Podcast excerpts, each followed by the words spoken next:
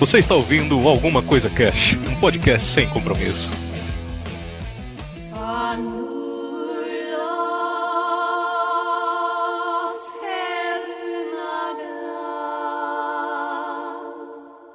Olá, senhoras e senhores, aqui é o Febrini e eu já encontrei a minha Lute, hein? Ah. Ah. Aqui é a Kelly e o Barry era vegetariano.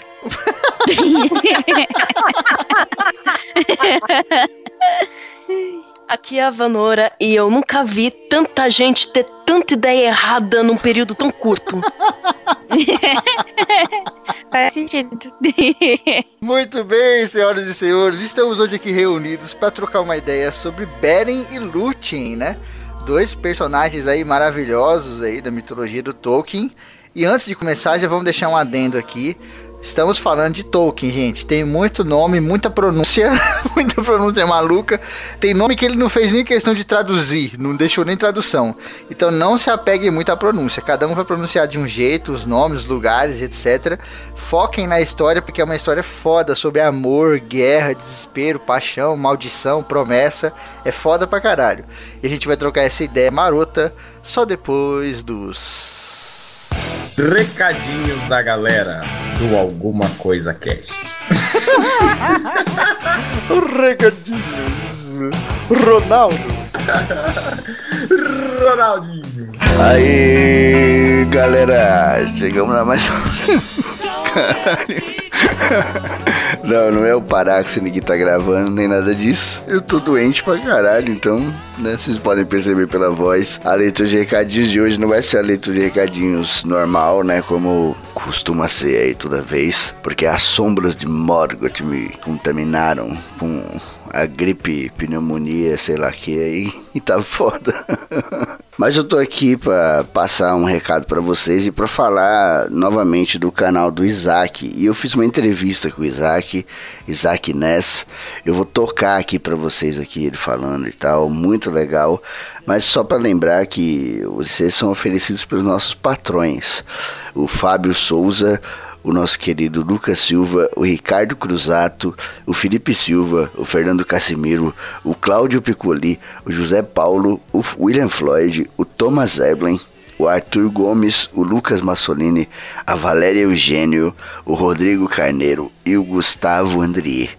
Obrigado, galera. Vocês são foda. Obrigado, galera, que tá mandando e-mail. A gente vai ler em breve, relaxa. E obrigado a todo mundo que tá compartilhando nas redes sociais, no Twitter, no Facebook, onde seja. E agora, fiquem aí com essa voz de Paráxene depois da morte. Fiquem aí com a entrevista. Uma entrevista, é um papo, né? Uma conversa rápida que eu tive com o Isaac Ness. Ele falando um pouco do canal dele. E, meu, se inscrevam lá. Tem muita gente se inscrevendo no canal dele. Eu fiquei feliz pra caramba. A gente tá ajudando bastante, assim, sabe? Pô, o cara saiu de 900, tá, sei lá, 1.200 inscritos, uma coisa assim. Putz, eu fico uma feliz e espero que ele tenha cada vez mais inscritos. E depois acompanhe o programa de Beren Looting, porque, meu, é uma das histórias mais maravilhosas ever.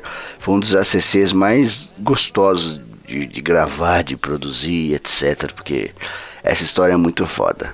Um beijo pra vocês, tomem muita laranja, vitamina C. Não saiam na chuva e não tomem frio do, do ventilador durante a noite enquanto vocês estão dormindo.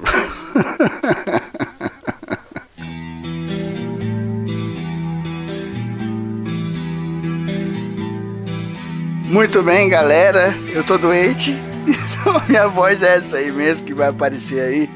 E eu tô aqui com um convidado super especial que é o Isaac Ness. A gente vem falando do canal do Isaac aqui há um tempo já. Ele faz um canal sobre cinema muito foda. Ele, tipo, cara, o conteúdo dele é maravilhoso. Já falei bem pra cacete aqui. O nego já deve estar até de saco cheio. E aí eu convidei o Isaac aqui pra ele mesmo falar um pouco sobre o conteúdo dele. Aproveitar que ele não tá doente que nem eu e tá com a voz top. Fala um pouco, Isaac, lá do seu canal.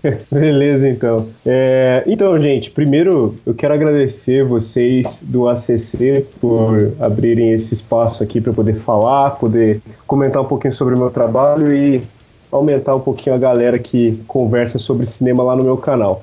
Bom, tem um canal no YouTube que você encontra por canal Isaac Ness ou pelo nome do quadro que eu faço principalmente lá, que é o Arte em Cena. Uhum. E a proposta do meu canal é, acho que vocês, provavelmente o público do, do Arte em Cena deve, do, aliás, do ACC deve conhecer, é pessoal que faz vídeos é, sobre análise de cinema, tipo o Nerd Writer, o Entre Planos aí, que é o brasileiro. E aí eu tenho Arte em Cena, que é uma proposta, é um formato parecido com esses caras, mas a proposta é um pouco diferente. É, eu geralmente pego um filme é, que está sendo bastante falado, um filme que fica muito aí para o mundo do cinema, e eu vou falar um pouquinho desse filme, falar das técnicas cinematográficas ou até mesmo de roteiro desse filme e trazer um pouquinho paralelo com o que ele pode ensinar para gente sobre a vida, né? Então é, um, é uma coisa é, técnica, de, de certa forma, no formato, eu analiso as coisas técnicas a respeito da cinematografia, mas por outro lado aí eu, eu vou focar um pouquinho mais na questão da, do, desse existencialismo e da reflexão que o cinema traz pra gente, né? Uhum. Cara, é muito bom. Essas coisas que você fala da, da, técnica e etc., você fala lá, só que você coloca de um jeito muito maneiro dentro do vídeo, que não fica só aquele tecniquez chato, tá ligado? Fica maneiro. Tipo, você Sim. fez aquele daquela animação, eu não vou lembrar agora, Madame alguma coisa. Madame Tudli Putli. Isso. Cara, esse aí é maravilhoso. Esse vídeo é maravilhoso. Eu mostrei pra Kel aqui e ela ficou tipo, what the hell? Como, como que isso daí não tem um milhão de visualizações, tá ligado? E ali você faz, cara, um, você destrincha, né? As cenas e você vai contando a história e você fala um pouco de técnica. E puta, cara, aquilo ali pra mim é, é maravilhoso. Essa junção que você faz de colocar a coisa técnica sem tirar o entretenimento, que também é maneiro, pra mim é perfeito. Sim, é, eu acho bastante importante. Eu, eu vejo muitos canais que têm uma pegada é, mais educacional nesse sentido, né? O que eu acho bacana também. Só que a minha proposta é, não é fazer um programa que seja simplesmente uma análise de filme, mas cada vídeo eu procuro fazer um produto em si mesmo. Então eu quero que o meu vídeo ele já ele tenha um peso, ele tenha uma mensagem. Eu não quero que ele simplesmente seja análise do que alguém fez, uhum. entende? Então eu tenho um pouquinho essa preocupação. Sim, você faz uma ligação daquilo com a vida das pessoas, né? De, de certa forma, é, acaba sendo uma coisa mais ligada à arte mesmo. Você é um cara que curte muita arte, eu vejo que você desenha e etc. Você tem uma ligação muito forte e os seus vídeos acabam transmitindo muito isso. A gente vai, absorve a arte do vídeo, a arte do filme que está sendo comentado, né? Mas ao mesmo tempo o conteúdo que você está produzindo também está se tornando uma espécie de arte por si só. Exatamente, cara. E é, eu quero que as pessoas. Uh, eu, eu, falei isso, inclusive, no, no meu último vídeo. Uh, eu quero evitar que aquele canal se torne um clubinho de cinéfilos, uhum. sabe? Então, a minha preocupação é que as pessoas que estão ali junto com a gente, né, conversando, comentando, o pessoal lá gosta bastante de os comentários e opiniões, isso é muito legal. É, e eu quero que ali seja um lugar em que as pessoas podem vir não para discutir qual filme é melhor, sabe? Marvel, DC, esse tipo de coisa. Uhum. Eu quero que as pessoas cheguem na canal para falar sobre as suas experiências. Poxa, eu senti isso quando eu vi esse filme.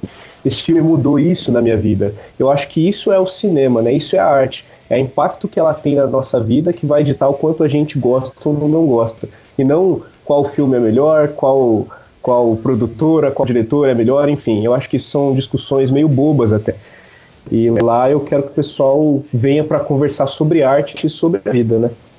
Muito bem, gente. Então, entrem lá no canal do Isaac, por favor. Tem link aí no post sempre que a gente recomenda, a gente fala aqui trouxemos aqui pô, uma participação ilustre. Eu sou maior fã do seu trabalho, do seu canal e espero que a galera curta lá também. Poxa, muito obrigado, cara. Obrigado vocês do ACC. Também curto muito podcast. Comecei a ouvir agora, já escutei vários episódios. Gosto bastante. E bom, vamos, vamos nos encontrar mais aí. Vocês lá, eu aqui. Vamos ver o que a gente faz. Beleza. Vamos aproveitar que o Isaac não tá doente ainda igual o Febrini e vamos lá ver os vídeos dele lá que é muito foda. Valeu, pessoal.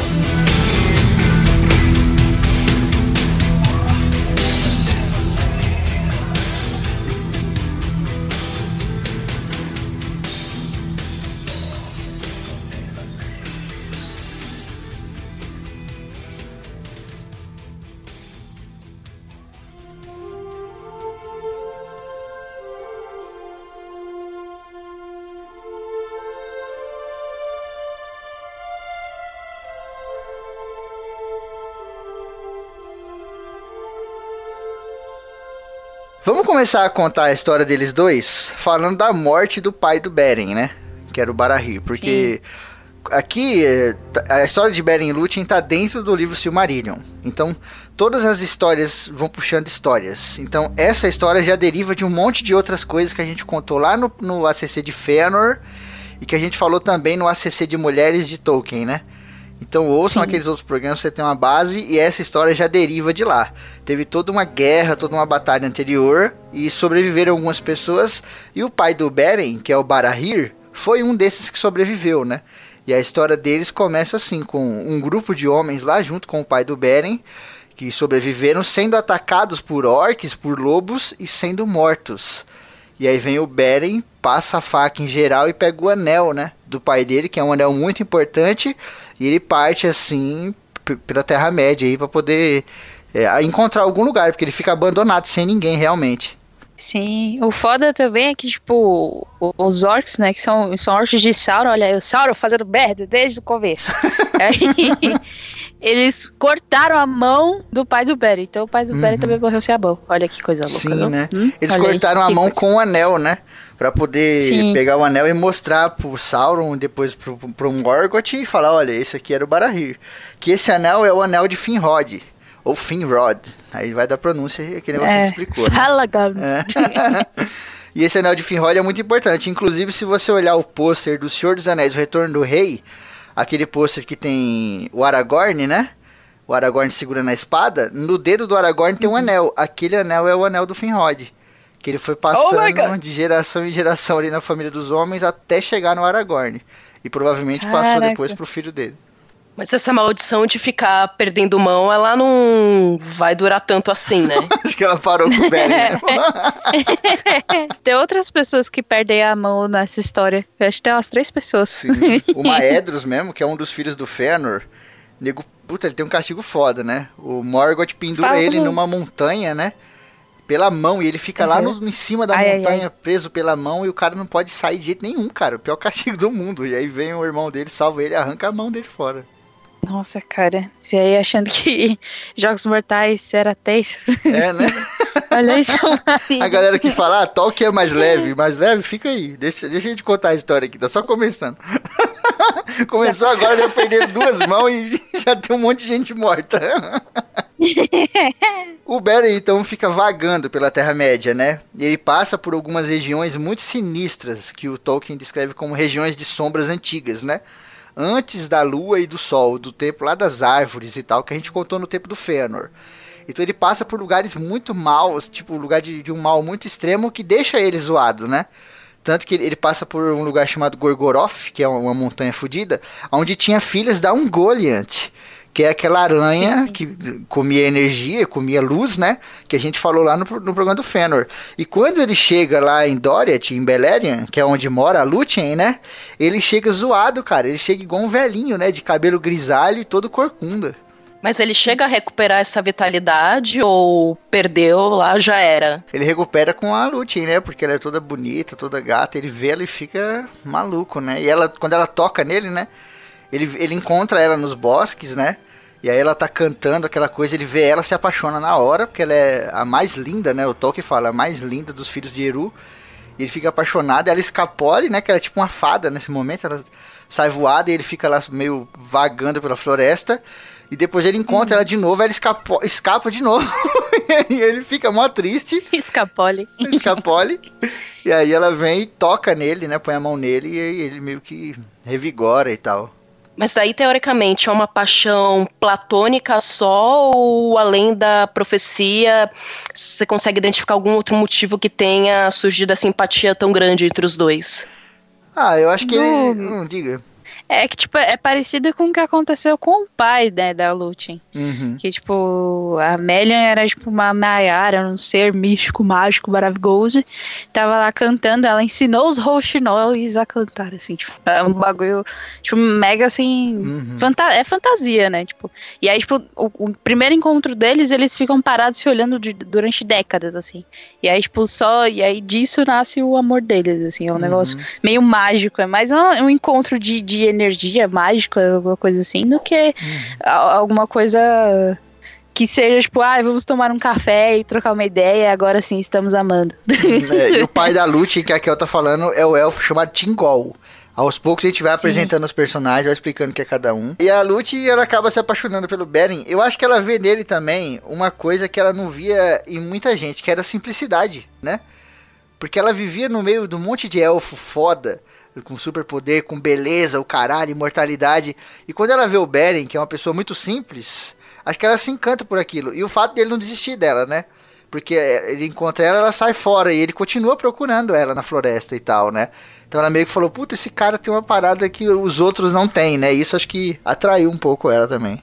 E ele tava todo ferrado, tipo, ele não comia, ele não, não Uhum. tem, né, passagem, tipo, ele tava todo ferrado, porque, tipo, além dessa, dessas provações que ele passou, né, com, nos seres que ele encontrou no meio do caminho, quando ele chegou em Doriath, ele ainda passou pelos labirintos da Melian, Sim. que a Melian, é, ela tinha esse espaço na Doriath, tinha o cinturão de Melian, que era, tipo, um monte de proteção mágica que tinha em volta do, de onde eles moravam, e, tipo, várias armadilhas que ela colocou pra proteger o reino.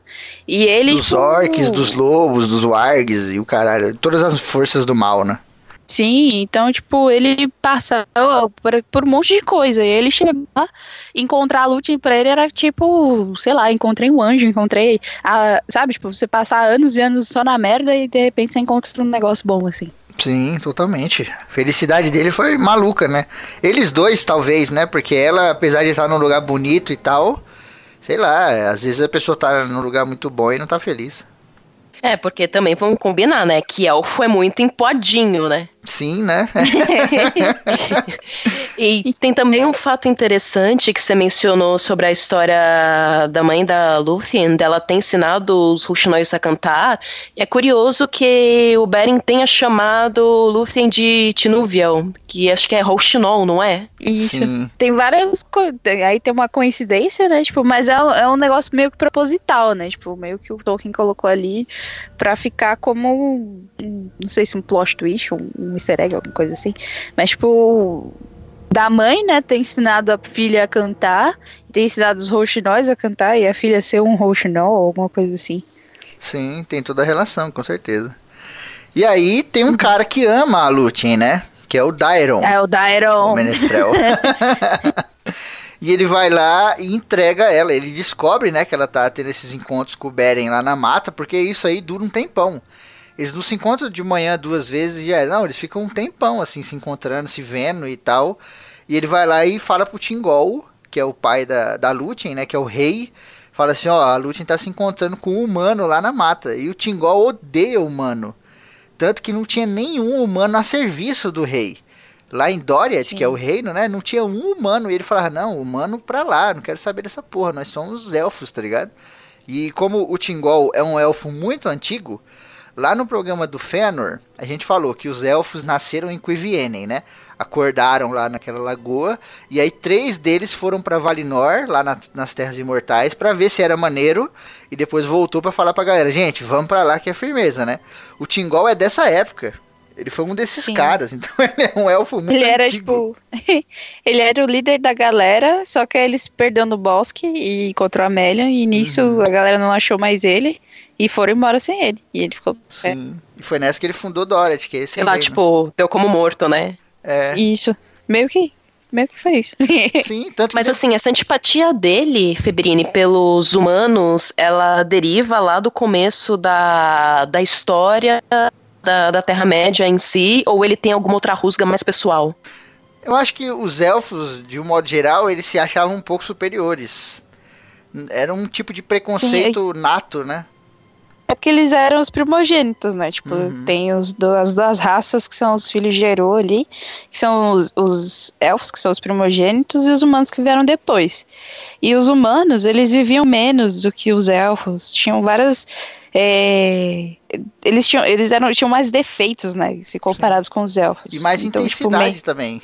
Porque o elfo é Tem. muito de boa, um ser imortal, pode fazer o que quiser no tempo que for. E o homem, como ele tem a mortalidade, ele tem o seu, seu limite de tempo, ele é muito mais intenso. Então essa intensidade dos homens geralmente causa muito problema, apesar de que os elfos também causaram, e tem essa questão da, da superioridade dele falar, ah, meu, nós somos imortais, vamos se misturar com essa galera e tal. Mas não tinha um ódio entre elfos e homens, assim. Era só o Tingol mesmo que não curtia muito. E o mais irônico, né, disso tudo é que o próprio Tingol, ele não se relacionou com o elfo, ele se relacionou com uma Maiar. Sim. Então, tipo, na, na teoria, né, tipo, os Maiar poderiam ter esse mesmo sentimento com relação a ele que ele teve com relação ao Beren. Exato. Ele é o personagem mais hipócrita dessa história, o Tingol, cara. É, Porque ele proíbe os outros de fazerem algo que ele mesmo fez e ele começa toda uma merda que a gente vai chegar lá por conta desse orgulho, por conta dessa hipocrisia, tá ligado? Uma palavra diferente que o cara tivesse falado tinha salvado muita gente. sim. É o velho, faço o que eu digo, mas não faço o que eu faço, né? Exatamente. e aí o Dairon entrega a Lúthien, né? E aí eles vão lá, chamam eles e tal. E Eren vem lá em frente do Tingol e fala: Não, eu tô apaixonado por ela, eu amo a sua filha e tal, e eu vou casar com ela. E o Tingol fala: Nem fudendo. Nem a pau, Juvenal. A Lúthien fez o, o Tingol prometer que não ia matar o Beren, porque se não der, ele ia falar assim, é que é você, seu merda, morra. Mas aí, deve, na hora que eles começaram a tretar, ele, o Tingol falou, me arrependi, já não gostei de você. Mas aí ele falou, vou arranjar outro jeito de te matar, não preciso encostar em você pra te Sim, matar, seu Porque ele achou que o machado." Beren era bobinho, né? Ele falou, ah, o Beren é um Sim. humano, o humano é um bosta e tal. Mas aí quando o Beren chegou lá, e o Beren era um guerreiro foda. Tinha lutado lá em outras batalhas, Dargor, Bragolaf e o cacete, tinha sobrevivido a um monte de aventura. Tinha passado pelas Gorgoroth lá com as aranhas, os monstros e o cacete. Inclusive, nessa passagem, que é quando ele fica grisalho, ele faz amizade com animais, né?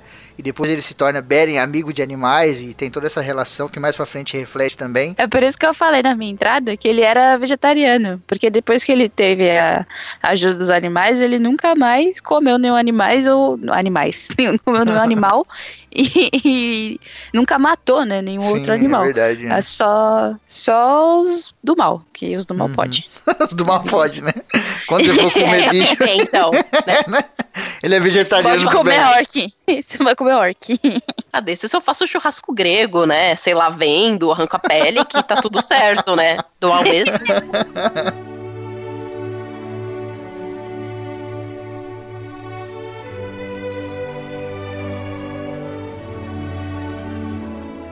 Conta a balada de Leithian que Beren chegou trôpego a Doriath, grisalho e encurvado, como por muitos anos de sofrimento. Tal havia sido seu tormento na viagem. Entretanto, perambulando no verão pelos bosques de Neldoreth, ele deparou com Lúthien, filha de Tingol e Melian, a certa hora da noite antes do nascer da lua, quando ela dançava na relva perene, nas clareiras junto ao Sgalduin. Nesse instante, toda a lembrança de sua dor abandonou Beren, e ele foi dominado pelo encantamento, pois Lúthien era a mais bela de todos os filhos de Ilúvatar. Azuis eram seus trajes, como o firmamento sem nuvens, mas seus olhos eram cinzentos, como a noite estrelada. Seu manto era bordado com flores douradas, mas seus cabelos eram escuros, como as sombras do crepúsculo, como a luz sobre as flores das árvores, como a voz de águas cristalinas. Como as estrelas acima das nuvens do mundo, tal era sua glória e sua beleza, e em seu rosto havia um brilho esplendoroso.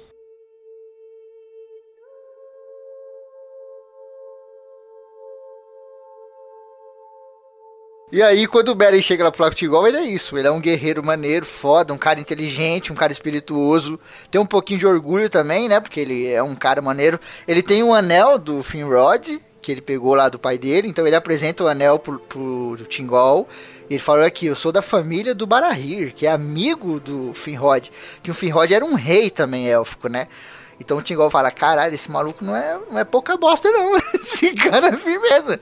Mas ele não gosta mesmo assim, né? Porque, querendo ou não, não deixa de ser um humano. O Tingol, ele ainda tem a atitude né, arrogante com ele, apesar de tudo isso. Porque ele chega pra ele e fala: Ah, você é um espiãozinho, um ladrãozinho que acha que só porque você invadiu ali um pouquinho as terras do, do Sauron, você acha que você é alguém, não sei o que, blá blá blá. Mas aí o Beren pega e fala assim: Ó, queridão, tipo, peita mesmo. É eu sou filho de preconceito mesmo, Barahir. né? É. Porque o preconceito, quando ele bate, não importa o que aquela pessoa faça, tá ligado? O cara pode ser o o cara mais fora do mundo. Se a pessoa tiver preconceito, nada vai mudar aquilo. Por exemplo, a gente tem um, tinha um, o exemplo aqui do, do racismo, né? Tinha lá o racismo dos brancos Sim. contra os negros. Não importava se o negro fosse um mendigo ou se ele fosse um rei, o racismo contra aquele cara ainda prevaleceria. E o que o Tingol tem é isso, ele tem uma espécie de racismo que ele imaginava que o Beren fosse um bosta, mas quando o Beren chega lá e se revela ser um cara foda, ele continua com o preconceito dele, né? Isso aí não, não muda porra nenhuma. Sim. O Tingol então fala assim, meu irmão, você quer ficar com a minha filha? Então você faz um trampinho pra mim. Eu vou te passar uma missão mó de boa. então uma quest aqui. Sabe o Morgoth, o senhor do escuro, o cara mais malvado, o diabo aqui da Terra-média? Você vai lá na coroa dele e pega uma Silmaril, que foi o que a gente falou no programa de Fëanor, né? Que teve toda aquela saga e o Morgoth ficou com as três Silmarils na coroa. Ficou forte pra caralho e tal. Ele falou, vai lá, pega uma dessas Silmaril, traz aqui que eu deixo você casar com a Lúthien. Um bagulho assim, impossível. E o Beren falou, firmeza, fechou. É nóis, vou agora. aí, Ah, não, não foi um firmeza fechou, porque ele foi babaca também. Não, não, só isso? Você tá trocando a sua filha por uma pedrinha? Que você falou que vale mais que dinheiro sua filha? Olha, não sabia que tava tão barato assim. Não precisava, nenhum dos dois, né? Foi, É. foi um festival de momentos desnecessários, né? É porque tinha um Ah, orgulho também, né? Quando o cara Eu- tem um orgulho de guerreiro, alguma coisa assim, aí vem alguém humilhar. Tipo, o Beren sabia que era uma missão foda e desde o começo o Beren sabia que ele ia morrer. Ele falou assim: não, eu vou morrer, sei disso. Mas ele falou: não vou deixar esse maluco ficar por cima da carne seca nem fudendo, né? Ele falou: não, só isso aí é suave. Eu vou ali e já volto. e da hora que ele pega, ele fala assim: Ó, na próxima vez que a gente se encontrar, a minha mão vai estar segurando uma Silmaril da coroa de ferro. E aí, você, essa é a última vez que você vai fa- ouvir falar de mim. Eu voltarei. E, tipo, ele I'll cumpriu a be back. promessa dele. I'll be back. Mas não foi exatamente do jeito que ele imaginou, mas cumpriu. É, mais ou menos, mais ou menos, mas, mas- mas vai, né? Vai meio certo, vai. E aí, é, o, então. e aí o Beren parte, né? Parte aí de Doriath, que era o reino do Doria. Não tinha pichação Mas- nenhuma, tava toda uma briga lá. Então... Caraca, mano O céu. labirinto era tudo cinzinha, bonitinho, tudo assim, cinza. né? A 23 de maio tá com várias plantas agora, inclusive. É, o Tingol Tá mandava tirar os mendigos da rua, era tipo São Paulo. É, antes do Dead falar disso, o, nessa hora que, que rola essa treta lá no, no- na sala do trono, é da hora ver a reação da Melian, porque tipo, ela fica quietinha assim o tempo todo. Mas ela só tá dando ali as, as coordenadas, assim. Nisso que você falou da Melian, é interessante que o Tingol meio que fica com vontade de matar o Beren, né? E ele meio que dá a entender que, pô, se eu pudesse eu matava esse cuzão e tal. E a Melian fala, ele vai morrer, mas não pelas suas mãos. Como se fosse uma profecia, né? Então relaxa aí Sim. que você já mandou o cara ir lá pra cá do caralho, meu irmão. Então agora deixa, o- deixa o tempo correr, né? Não adianta ficar forçando a barra, não. Ele Depois ele fica pedindo um monte de conselho e tal. E ela fala, não, você não mandou o cara pra lá. Meio que ela lavou as mãos, assim, tá ligado? Fodamente. Tipo, ela, a Amélia, ela tem um. Como ela é uma Maiara, ela dá a entender em alguns momentos que ela tem um, alguma os vislumbres do futuro, alguma coisa assim. Uhum. E ela tem uma, uma sensação, ela consegue ver mais do que um elfo, mais do que um humano mesmo. E até no momento que o Beren, tipo, tá. Vai falar com o Tingol, meio que ela. Ele tava meio tenso, assim, ele dá uma olhada pra ela, ela, tipo, meio que dá um. Um acalmar, tá ligado? Lança a magia no RPG, Sim. dá um acalmar, aí ele consegue falar. meio que dando apoio, assim, sabe? Porque ela sabe que o Tingol é. Ai, meu Deus, lá vai esse cara de novo reclamar, sabe? Tipo a Uhum. sogra tentando ajudar o, o, o, o genro. Exato, né? Que me deu meio aquela impressão daquele ditado, né? Que falam, ah, que o homem ele é a cabeça da casa, mas a mulher é o pescoço que movimenta a cabeça pra onde quer que ela Direciona, deseje. né? Uhum, sim. É, porque ela sabe de muitas coisas, ela tem. Eu acho que ela tem até um jogo de cintura maior e mais juízo mesmo que o próprio marido. Então ela tenta dar uma colocada lá de panos quentes, tal, dar uma conduzida na situação, porque assim, né? Parar o trem ela não vai conseguir, mas sei lá, é, eu, eu sinto pelo Tem menos como se trilho, ela, né? É, eu sinto como se ela estivesse pelo menos tentando minimizar o dano colateral. Sim, com certeza. E qual que é o grande problema do Tingol, que é o personagem mais hipócrita dessa história? Além de tudo isso que a gente tá falando, do preconceito, desse impedimento, etc. Porque como a gente falou lá no programa de, de Fëanor, existia um juramento dos filhos de Fëanor em, em relação a Silmaril. Então quando ele fala pro Beren, vai lá pegar Silmaril, ele acaba envolvendo o Beren naquela porra e ele acaba se envolvendo numa outra profecia que é do Mandos. Então a gente vai tocar pra vocês agora aí a profecia do Fëanor e depois a profecia do Mandos.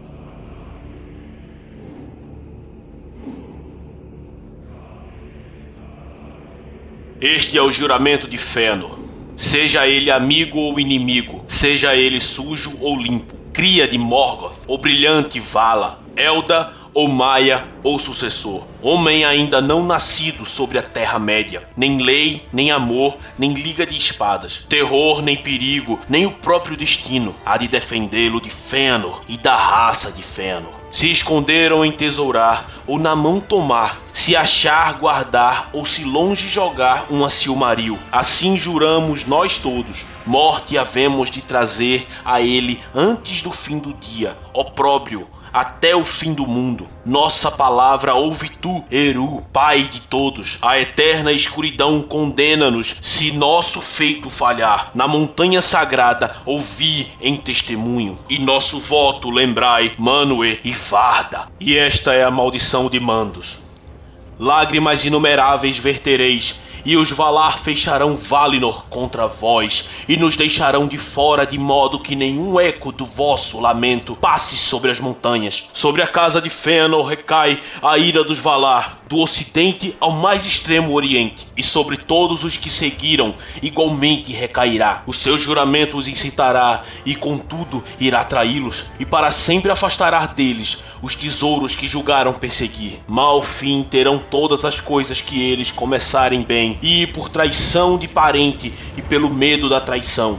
Tal se passará. Os esbolhados para sempre o serão. Derramastes injustamente o sangue dos vossos parentes e manchastes a terra de Amã. O sangue pagareis com sangue, e para lá de Amã vivereis à sombra da morte. Pois embora Eru tenha designado que não morrereis em Eã e que nenhuma doença vos poderia atacar, Mortos por outros podereis ser, e mortos sereis por arma, por tormento e por sofrimento, e os vossos espíritos desabrigados irão para mandos. Lá morareis longamente e ansiareis pelos vossos corpos, e pouca compaixão achareis. E ainda que todos quantos matastes intercedam por vós, e aqueles que resistirem à Terra-média e não forem para mandos, fatigar-se-ão do mundo, como se fora um grande peso, e definharão, e tornar-se-ão como sombras de mágoa perante a raça mais jovem que virá depois. Os Valar falaram.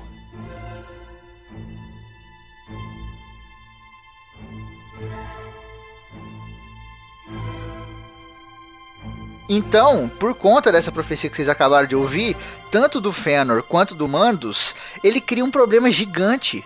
Porque na própria corte do, do, do Finrod, que é pra onde o, o Beren vai agora, tinha filhos de Fëanor. Então o que acontece? Exato. É, o Beren sai dali do reino de Doriath, vai lá para Nargothrond, que parece nome de robô, mas é o reino do Finrod Felagund, o reino de Megatron. Megatron. Ai, caramba, ele foi, pro- passou, saiu da Terra-média, entrou em Transformers, aí chegou lá, encontrou o Michael Bay, e a partir de agora tudo é só assim a vida. Tem faísca caindo do teto agora, agora vai ser a porra toda daqui pra frente. E aí quando ele chega lá em Nargothrond, ele vai falar com o Finrod, porque o Finrod é o dono do anel que ele tá, né, que deu pro pai dele, o anel de Barahir lá. E aí ele vai falar porque ele quer ajuda também, porque ele fala, cara, se eu for sozinho vai ser foda. E ele vai cobrar porque o Finrod tinha feito um juramento pro pai do Beren, né? De ajudar Sim. ele, etc. E ele vai lá cobrar esse juramento. E quando ele chega lá, que que ele, primeiro ele chega na floresta, né? E aí ele pega o anel, segura bem alto e fala pra, pra galera que ele sabe que tem elfo ali.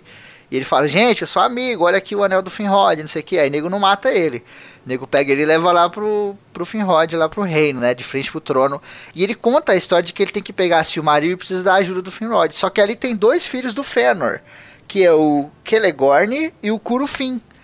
E eles ouvem Sim. aquilo e falam, não, você não pode. Ninguém pode pegar as, as Silmarils. A gente tem uma maldição, a gente só não vai lá matar o Melkor agora, que a gente também não é burro, né? A gente vai morrer lá. Mas ninguém pode pegar a Silmaril além dos filhos de Fëanor. E aí ele fala assim, pô, meu irmão, você vai me desculpar, mas eu amo a Lúthien e o meu amor por ela é muito maior do que essa maldição. Eu vou lá sim. Sim. E aí nego fica todo exaltado, né? E o, e o Finrod fala, fudeu, né, cara? Porque eu tenho a, a minha própria, o meu próprio juramento, né? E os filhos do Fëanor têm o deles. E ele fala, eu tenho o meu juramento e eu acho que o meu juramento é muito maior pra mim do que o de vocês. Então ele tira a coroa da cabeça, né? Passa lá pro Joga no chão. É, ele joga no chão? Ele, ele joga no chão. Eu pensei que E ele aí depois- pro Odete. Não, Ele depois faz ele, entrega. depois. Ah, mas depois primeiro entrega. ele joga no chão. Putaço, tipo, né? Primeiro ele dá.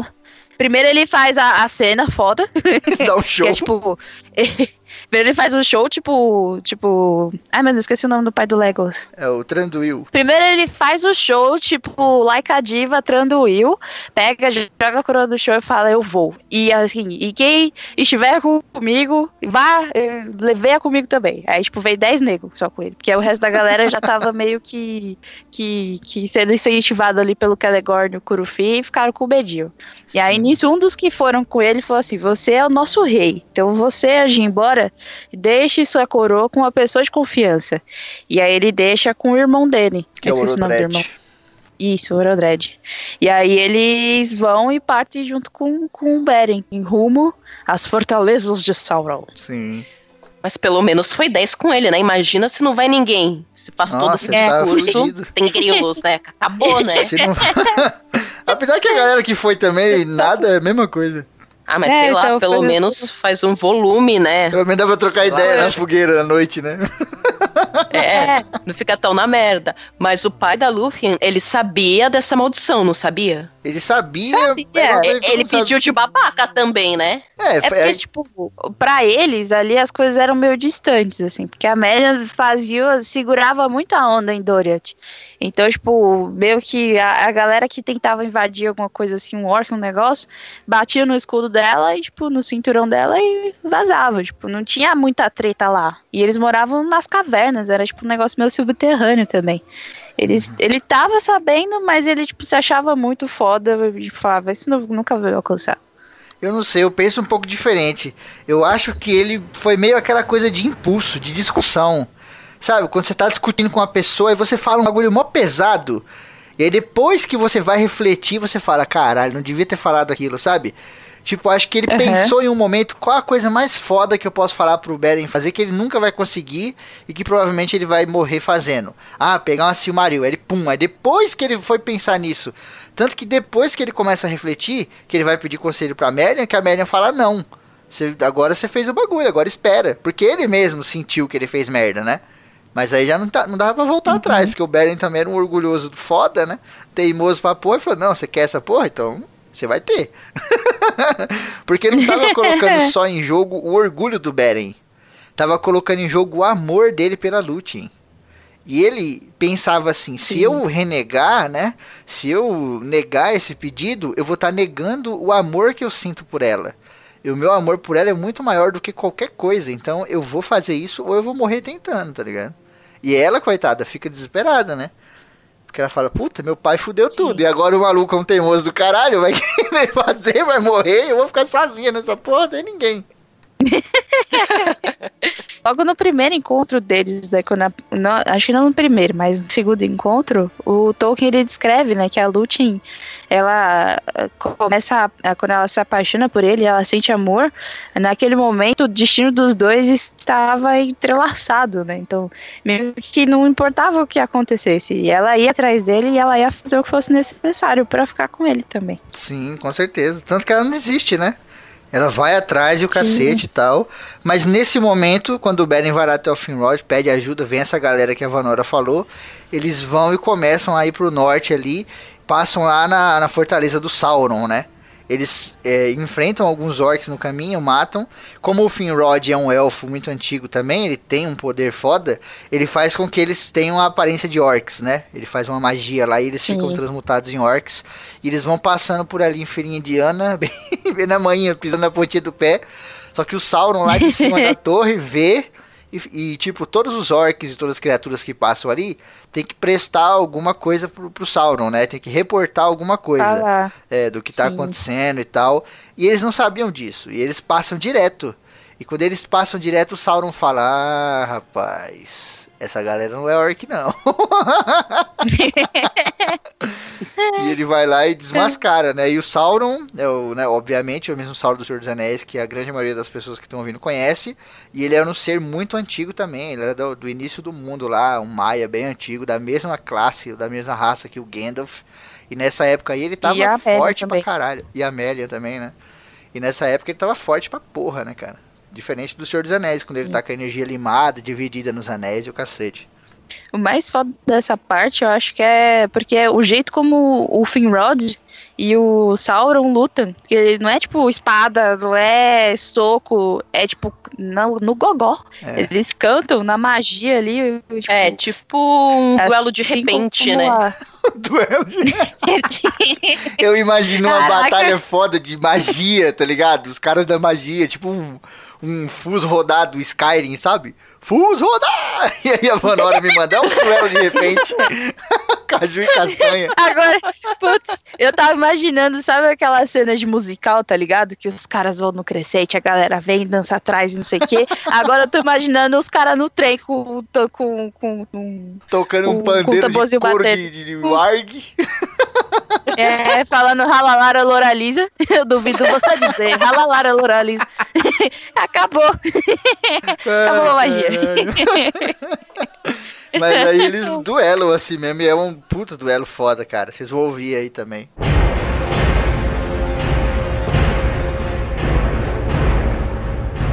Assim sucedeu o combate entre Sauron e Felagund, que é famoso, pois Felagund lutou contra Sauron em canções de poder, e o poder do rei era imenso, mas Sauron saiu vencedor, como está relatado na balada de Leithian. Ele entoou uma canção de magia, de violação, abertura, falsidade, de revelação, descoberta, traição. Felagund então, de repente, respondeu com uma canção de firmeza, de resistência, de luta contra o poder, de segredos guardados, de força de torres, de fiel confiança, liberdade, fuga, de mudanças e transformações, de ciladas evitadas, armadilhas quebradas, de prisões que se abrem, correntes que se rompem. De um lado para outro balançava a canção, cambaleando e afundando à medida que o canto crescia. Felagund lutava. E toda a magia e poder dos elfos ele trazia as suas palavras, baixinho, na penumbra. Ouviam-se as aves, cantando ao longe em Nargothrond, o suspiro do oceano mais além, além do mundo ocidental, na areia, na areia de pérolas na terra élfica. Então as trevas se fecharam, cresceu a escuridão em Valinor, o sangue rubro escorreu ao lado do oceano, onde os Noldor mataram os cavaleiros das ondas e lhe roubaram os barcos alvos de velas brancas. Dos portos iluminados, o vento assobia, o lobo uiva, os coruos fogem, o gelo resmunga nas bocas do mar, os presos choram, tristes em Angband. Ronca o trovão, arde o fogo, e Finrod caiu diante do trono.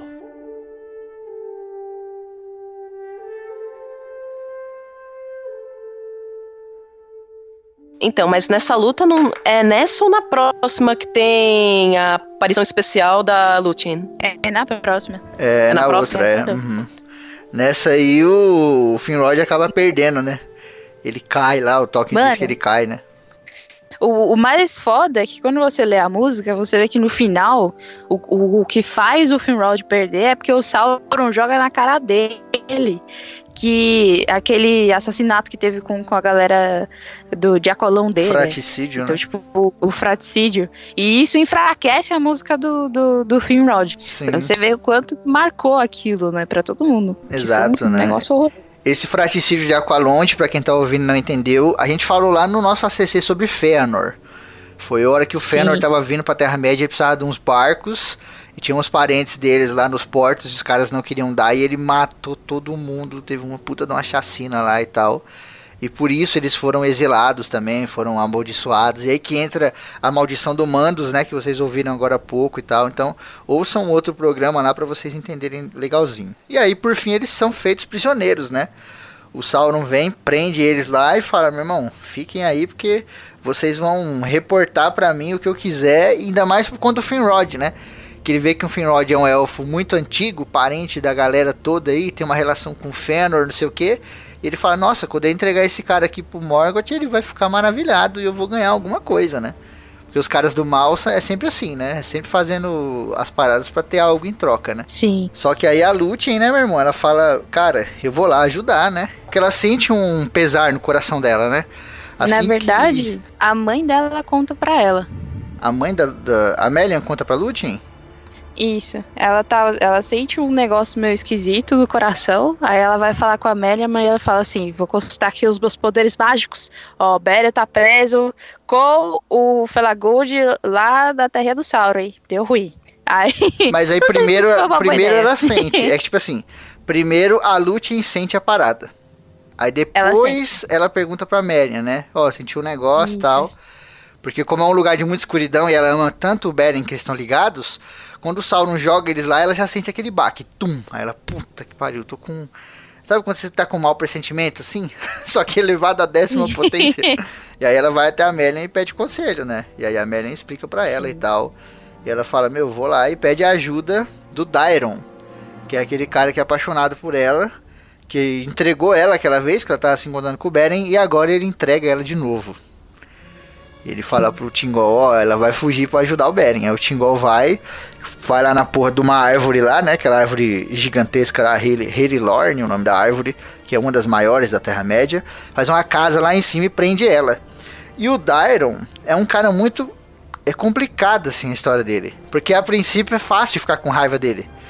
Só que depois que você lê e o Tolkien fala um pouquinho mais dele, não lembro se é nesse capítulo ou se é nos próximos, que ele fala que o Dairon, ele compunha as músicas que a Lúthien cantava. Por isso que ele é o menestrel, né? Ele compunha as músicas, ele ajudava na melodia, ele ajudava na letra. Então a Lúthien cantava de um jeito foda, sim, porque ela era filha da Melian, mas também porque ela tinha a ajuda do Dairon, que era o maior menestrel ever. Então é complicado, né? Porque, tipo, por conta da ajuda dele, a mulher que ele ama se apaixonou por outro cara. Ou, até pior, por conta da ajuda dele, outro cara se apaixonou pela mulher dele. É complicado, né? E, tipo, o- ele só se tornou o maior menestrel porque ele tinha esse incentivo, né? Tipo, ele queria tocar as músicas pra ela, pra ela poder dançar e cantar dentro do palácio. E meio que, tipo, ele se esforçava pra, sabe, tipo, o talento de um complementar o talento do outro e virar um negócio, tipo, Amor, eles tinham uma né? conexão. Ele fazia por né? amor no negócio. Ele falava assim, meu, eu pôr todo o meu amor aqui porque eu quero que essa mulher que eu amo cante do mais, sabe, do jeito mais foda possível e tal. E me- mesmo que sem ele forçar a barra como ele amava ela de verdade, ele acabava colocando tudo de si ali dentro, né? Mas, por amor, ele traiu ela duas vezes, né? Filho da puta. Eu acho que ele sentiu, né? Vai dar merda isso, não, não vai ser legal, cara. Não, não vai acabar bem isso aqui, não. Sim, né? É. Ela queria ir encontrar o maior mal do mundo. E, tipo, tudo bem, era pra salvar o cara que ele não gostava e que ele não queria que ela fosse pra lá também por esse motivo. Também. Mas ela tava correndo o risco sério de morrer também. Então era Uhum. meio que eram as duas coisas, né? Sim, mas aí a Lúthien dá uma de Rapunzel e faz uma corda com as suas tranças. Joga lá de cima da árvore e escapa e sai vazada, sai voada, né, maluco?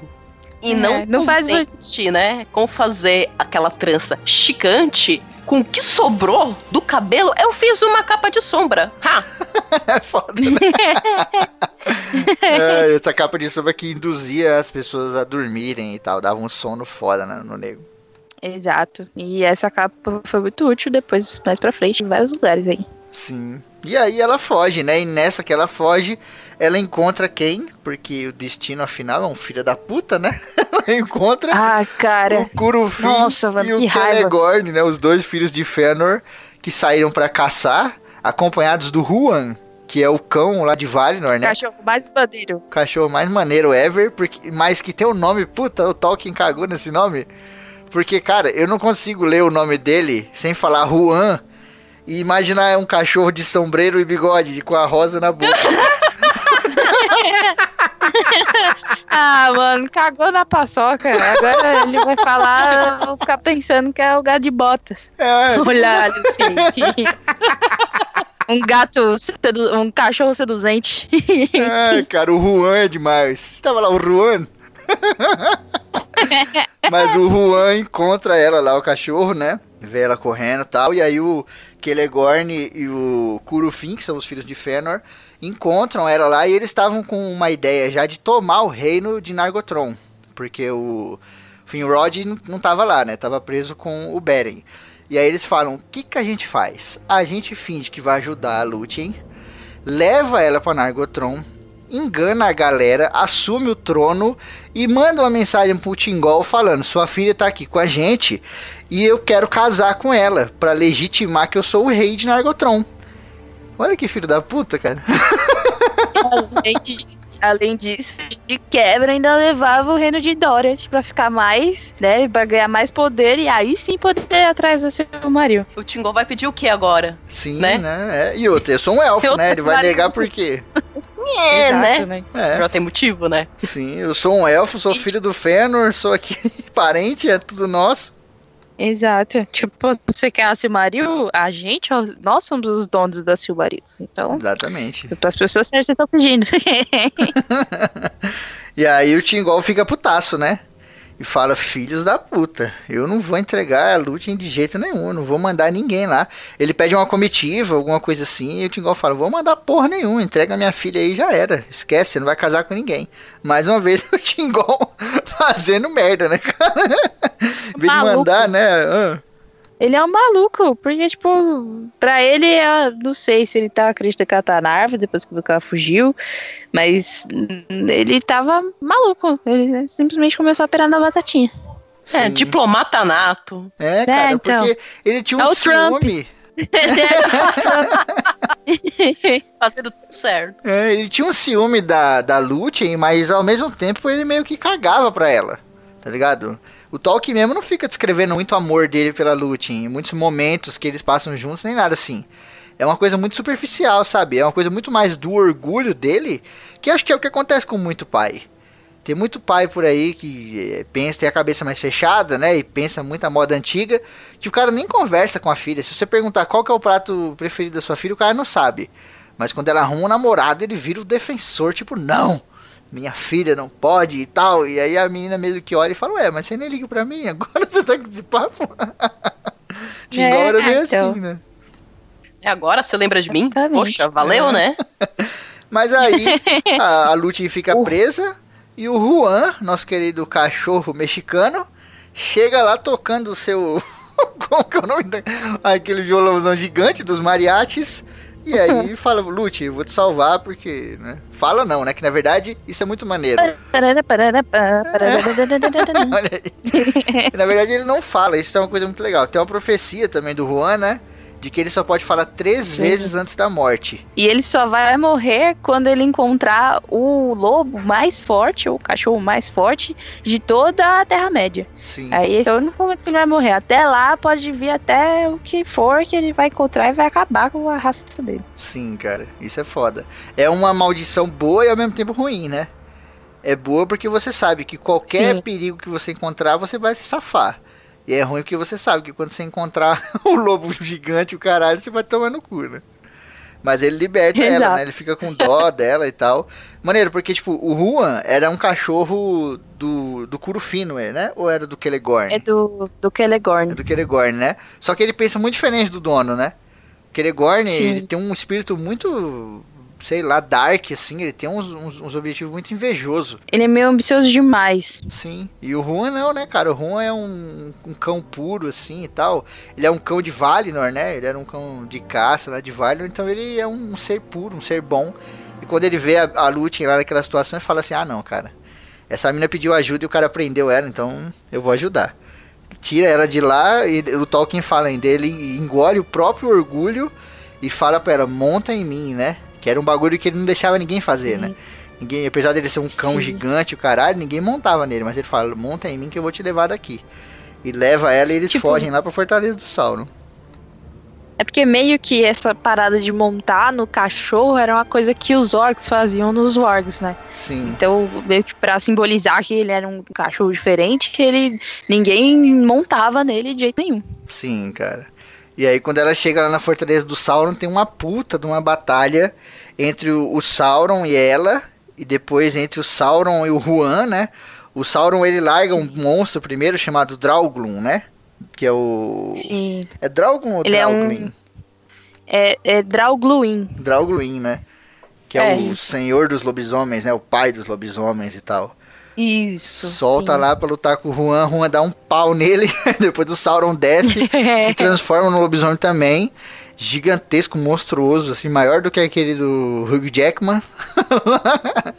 e aí, ele- e a Lute lutando com ele, e ela joga o manto na cara dele, ele dá meio que uma, né? Oi, fica meio sonolento. E o Juan prende ele na- nos dentes lá.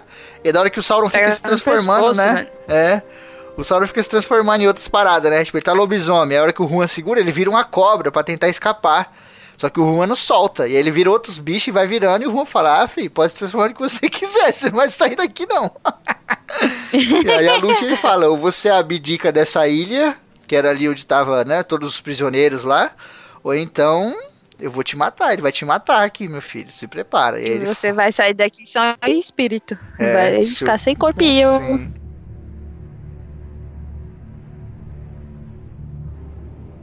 Ora, Sauron bem conhecia, como todos naquela terra, o destino que estava determinado para o cão de Valinor. E lhe ocorreu que ele mesmo seria o instrumento desse destino. Assumiu, portanto, a forma de um lobisomem e se fez o mais poderoso que já havia pisado no mundo. Se apresentou para conquistar a passagem da ponte foi tal o horror de sua chegada que Huan saltou de lado. Sauron, então, atacou Lúthien, e ela desmaiou diante da ameaça do espírito cruel em seus olhos e do vapor imundo de seu hálito. Mas, enquanto ele vinha, ela, ao cair, lançou uma dobra de seu manto escuro diante dos olhos do agressor, e ele tropeçou, pois uma sonolência passageira o acometeu. Então, Huan atirou-se. Ocorreu assim a luta entre Huan e o lobo Sauron. Os uivos e os latidos ecoaram nas colinas, e os vigias nas muralhas de Ered Vethrin, do outro lado do vale, ouviram tudo de longe e se admiraram. Contudo, nem feitiço, nem encanto, nem garra, nem veneno, nem arte demoníaca, nem força animal, nada conseguiu derrubar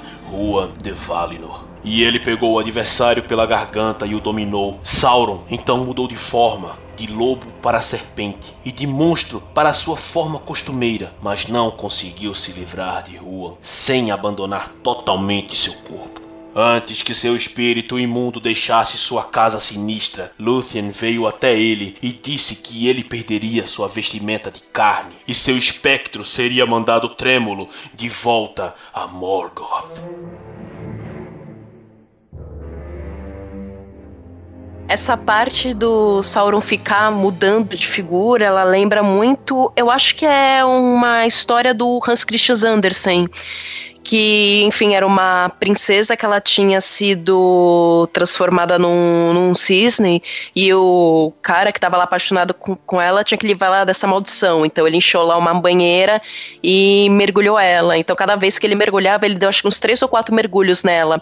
Ela ia mudando de forma até voltar a ser humana. Ah, que maneiro. Caraca, que da hora. Mas aí o, o Sauron caga no pinico, né? Porque é aquele negócio. O cara, quando ele é mal assim, principalmente, né? Seres de trevas e tal, geralmente ele é covarde. Porque ele é malicioso, né? Ele gosta da malícia, ele gosta de fazer o mal. É tipo uma coisa parecida com o Loki da mitologia nórdica. Apesar do Loki não ser mal, ele tem um pouco disso, sabe? É o cara que faz aquela merda, faz a travessura, faz os outros se fuder, faz às vezes um mal assim irreparável. Mas depois, quando o bicho pega, ele, não, não, calma aí, não é assim, né? Vamos, vamos conversar, não sei o É. que lá. É tipo o amiguinho da rua que vai brincar com você e xinga você pra cacete. Aí na hora que você vai correr pra dar um pau nele, ele sai gritando chamando a mãe. É. Ou a galera da internet, a galera da internet. Na internet é tudo Os mundo valentão. Aí quando você vê o cara, o cara, oh, oh, tudo bom? Tudo bom É brinks, brinks. É. É. e aí o Sauron abre mão da ilha lá dos prisioneiros lá, foge, né? Ele se transforma num vampiro. Aqui, quando a gente fala vampiro, você pode imaginar aí um, um morcego, né? Ou um- uma coisa mais entre morcego e homem, não é um vampiro estilo Drácula nem nada do gênero. E sai voando fugindo, Crepúsculo. né? Não é crepúsculo. E aí a Lúthien vai e liberta todos os prisioneiros e tal. Só que infelizmente, um pouco antes, o Sauron matou o Finrod, né? Então quando a Lúthien encontra Sim. o Beren, ele tá catatônico, né? Ele tá segurando o Finrod assim, morto, só que ele tá catatônico, ele não se move, ele não olha pra lugar nenhum, ele não respira, ele tá imóvel total. E ela mesma fala: "Puta, ele matou os dois". Porque o Beren tá aqui completamente inanimado, né? Só que é a tristeza do Beren, né? O cara sentiu uma tristeza tão foda que ele simplesmente abdicou de qualquer reação, né, mano? Sim. Tipo, é- essa parte é foda, né? Porque, tipo, cada vez que. eh, Tinha uns 12 prisioneiros lá. Tinha o Beren e o Finrod mais os 10. E o Sauron, a cada dia que passava, ele chamava um e, tipo, pegava lá um lobisomem e mandava matar até, tipo, que eles falassem o que, que eles estavam lá pra fazer. Uhum. E eles não falavam de jeito nenhum. E quando chegou, sobrou só o Beren e o Finrod, o Finrod meio que se sacrificou pra salvar o Beren. E matou o lobisomem que vinha buscar eles, mas em compensação ele acabou morrendo. Sim, ele foi ferido fodamente lá. E esses bichos são tudo venenoso, né, cara? Esses bichos de- das Sim. trevas É. aí tem tudo veneno fudido do mal lá e tal. Exato. É um bagulho muito, E- e, muito. Desculpa, amor, só um ponto. É um bagulho muito maneiro que o Tolkien faz, que é essa dicotomia entre luz e escuridão, né? Alguns seres eles são extremamente escuros e outros são extremamente luminosos. Então a relação entre eles, por menor que seja, é sempre impactante. Por exemplo, a gente falou lá no cast do Fëanor um pouquinho sobre o Fingolfin, né? Que o Fingolfin foi lá e lutou Uhum. contra o Morgoth. E o Fingolfin deu uma espadada lá no pé do Morgoth e o Morgoth ficou manco pra sempre. Porque aquela luz, aquele poder bom é completamente danoso pro Morgoth, né? E ele ficou manco pro resto da vida. E aqui você vê, às vezes o cara leva uma mordida ou alguma coisa assim, só que aquela coisa escuridão, aquela escuridão penetra no maluco de um jeito que destrói toda a luz dele e o cara acaba morrendo, né? Sim, e o que é interessante é que dá para fazer até um recorte mesmo com a própria época em que- qual livro foi escrito e que o Tolkien estava inserido, que não tinha muitos tons de cinza, era nós contra, contra eles, era branco e preto, então Uhum. Acho que para ele fazia muito sentido retratar nos personagens essa linha muito clara entre algo muito luminoso e algo muito nefasto. Sim, com certeza. Na, na Primeira Guerra Mundial, Tolkien já começou a esboçar lá nas trincheiras a queda de Gondolin e tal. Ele pegou a febre da trincheira, ele ficou doente. Tem um monte de relações, isso a gente vai falando durante o programa, né? Entre o Tolkien e a Edith. E o Beren e a Lúthien. Porque lá no túmulo do Tolkien tá escrito aqui jaz Beren, né? Tem o nome do Tolkien, embaixo tá Sim. Beren. E no túmulo da Edith tá aqui jaz Edith, Tolkien e tal. E embaixo tá escrito Lúthien. Então sempre teve essa relação. E eu li a biografia do Tolkien, lá do Michael White, e lá ele fala sobre aquela febre da trincheira e não sei o que, e o Tolkien ficou mal pra caralho com essa parada. E quando ele ficou mal assim, ele não tinha familiar pra cuidar dele. Quem cuidou dele foi a Edith. E em vários momentos da história que a gente vê o Beren Caraca. ficando na bad e a Lúthien cuida dele. Então tem toda Ah, a relação. Febrini. Sim. É, o que, que é essa febre da trincheira? Febre da trincheira é um negócio que resume qualquer tipo de doença que você pega na trincheira, porque lá tem, tem é, água, né? A trincheira, embaixo a água que, que cai ali da chuva não é drenada. Porque, tipo, você cava uma trincheira, na primeira chuva que dá, tudo bem, drena um, po- drena um pouquinho, mas a gente sabe que a terra, ela drena só algum, algum tanto de água, né? Depois ela para de drenar e aquele negócio vira uma piscina. E ali não tinha higiene nenhuma. Na trincheira não tinha um banheiro, não tinha um lixo, não tinha um caminhão de lixo que ia lá pegar. Então, todo tipo de comida que os caras comiam sobras, eles jogavam ali na trincheira mesmo. É, mijava, mijavam ali, cagavam na trincheira e aí juntava rato. E às vezes o nego passava 6, 7, 8 meses dentro daquela trincheira sem sair pra nada. Comendo, dormindo, fazendo tudo em cima daquela água. E aquilo dava uma doença fodida no cara por conta de todos esses germes e o cacete. E o cara pegava a famosa febre da trincheira, além do famoso pé de trincheira, né? Que era a mesma coisa, o cara ficava com o pé tanto tempo dentro da água que o pé do cara apodrecia e ele não percebia. Aí, tipo, depois de um mês ele Nossa. olhava, é, o pé dele caía e ele falava, ué, não sei, não tô entendendo, né? É, necrosou, né? Sim, era bem assim. E o Tolkien ficou duas vezes doente. Ele ficou doente a primeira vez no front, e aí ele voltou pra casa, e depois ele ficou do- do- doente uma segunda vez quando ele voltou pra guerra. Ele voltou pra casa e ele não queria voltar pra guerra. Só que aí mandaram uma carta pra ele falando: a gente precisa de você, porque você era um cara bom aqui de estratégia e tal, porque ele sempre foi inteligente, né? Ele mexia muito com mapas, ele sempre gostou de mexer com mapas. Ele ajudava bastante. E aí ele voltou. Só que nessa que ele voltou, os caras não mandaram ele pro, pra estratégia, nem pra mapa, nem nada. Mandaram ele pro front. E aí ele foi lá, meu, ficou lá na porra da trincheira tomando tiro, levando tiro. Tinha um grande amigo dele lá, acho que é Jamie o nome do cara, morreu do lado dele. Tomou um tiro do lado dele, assim, por conta de 15 centímetros, não foi o Toque que morreu. E aí ele ficou na bed, e aí ficou doente e voltou pra casa de novo, né? Aí dessa vez ele quase morreu, a, a Edith cuidou pra caramba dele. E aí depois o nego falou, é cara, não dá pra você voltar não, porque você já passou duas vezes por uma quase morte. Eu acho que seu papel aqui com a gente já tá concluído. Já deu. Já deu. Poxa, né? Caramba, né? Será? É, mas é maneiro, né? Toda essa relação. Em vários momentos, principalmente em momentos da flecha, que a gente vai chegar lá, né? Quando o Beren leva uma flechada e tal, aquilo ali é totalmente Tolkien sendo cuidado pela Edith, assim, tá ligado? Não dá nem pra ver o Beren e a Lúthien ali. Mas aqui, o que, que a Lúthien faz? Tomou a fortaleza do Sauron e ela liberta os prisioneiros, né? Liberta geral ali. E ali nesses prisioneiros que estavam junto com a galera, tinha muita gente de Nargothrond, que era o reino do Finrod, que, Sim. que morreu. Esses prisioneiros voltam para Nargothrond, onde tá o Curufin e o Celegorn lá dominando tudo, né? se Reinando lá, porque fez a cabeça da galera. E começa a contar tudo o que aconteceu. Que foram presos, não sei o que, que eles prenderam a Lúthien. Que eles. Nossa, conta tudo a verdade. Abre o jogo. E a galera fica putaça com eles e expulsa eles de lá. Fala que Celegorn e Curufin Sim. sai daqui, some, expulsam de lá. E aí que o Orodrete realmente ah, fica como rei mesmo, regente mesmo aí de, de Nargothrond, né?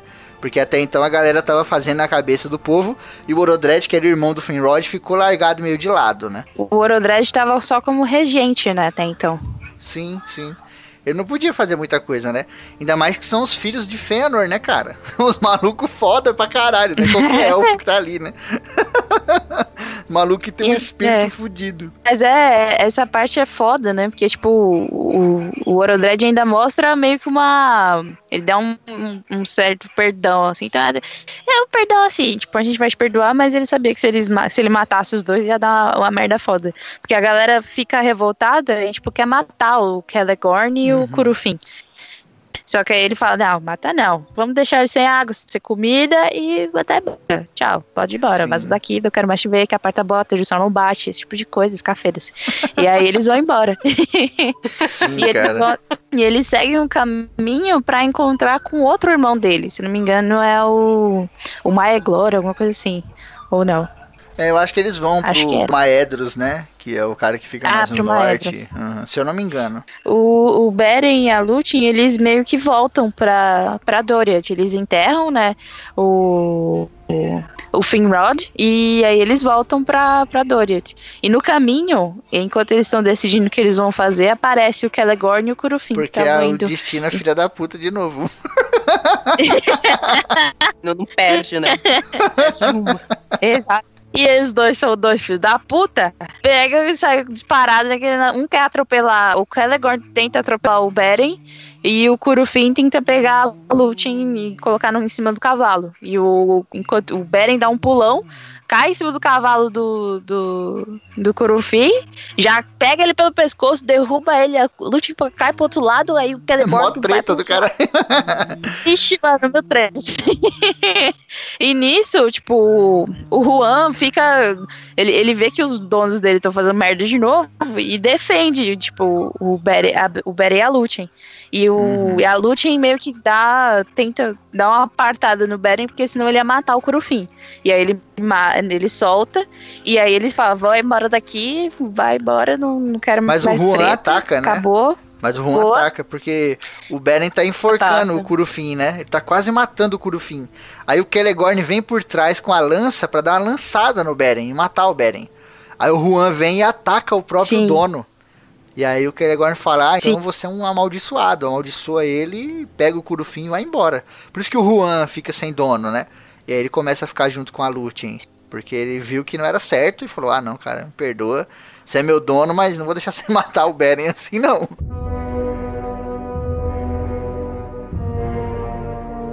Celegorm e Curufin se aproximaram a cavalo, vindo apressados pela floresta. Os irmãos os viram reconhecendo-os de longe. Celegorm então virou seu cavalo e esporeou para cima de Beren, com o intento de atropelá-lo. Já Curufin, desviando-se, inclinou-se e levantou Lúthien até sua cela, pois era forte e hábil cavaleiro. Beren, porém, saltou de onde estava diante de Celegorm, caindo direto sobre o cavalo de Curufin, que havia passado por ele correndo. O salto de Beren é famoso entre homens e elfos. Ele pegou Curufin pela garganta, por trás, e o puxou, de modo que os dois caíram no chão. O cavalo empinou e tombou, mas Lúthien foi atirada para o lado, caindo deitada na relva. Beren estrangulava Curthyn, mas a morte estava próxima dele, pois Celegor o atacou com uma lança. Nessa hora, Huan abandonou o serviço a Celegor e investiu contra ele, de modo que seu cavalo saiu de lado e se recusava a chegar perto de Beren, por pavor do enorme cão. Celegor amaldiçoou tanto o cão quanto o cavalo, mas Huan não se comoveu. Então Lúthien, erguendo-se, impediu o assassinato de Curthyn, mas Beren lhe confiscou os arreios e armas, ficando também com sua faca, Essa faca fora feita por Telkar de Nogrod e estava pendurada sem bainha à sua cintura. Ela cortava ferro como se fosse madeira verde. Beren levantou Curthyn do chão e o atirou longe, dizendo-lhe que voltasse andando para seus nobres parentes, que poderiam ensiná-lo a dedicar sua valentia a tarefas mais dignas. Seu cavalo fica comigo para ser montado por Lúthien, e ele deve se considerar feliz por se ver livre de um dono desses. Curufin amaldiçoou. Então, Beren, sobre as nuvens e os céus, vai embora daqui para uma morte rápida e cruel, disse Celegorm. Apanhou-o em seu cavalo, e os irmãos fingiram ir embora. Beren virou-lhe as costas e não deu atenção às suas palavras. Curufin, porém, cheio de vergonha e maldade, pegou o arco de Celegorm e atirou enquanto seguiam em frente, e a flecha tinha Lúthien como alvo. Huan deu um salto, apanhou-a com a boca. Curufin, porém, atirou novamente e Beren pulou diante de Lúthien, recebendo a flechada no peito.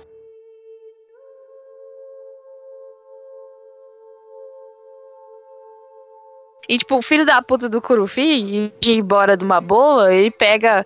Quando o Celegorn coloca ele no cavalo dele, né? Tipo, ele perde o cavalo dele, do, o Curufim perde o cavalo dele.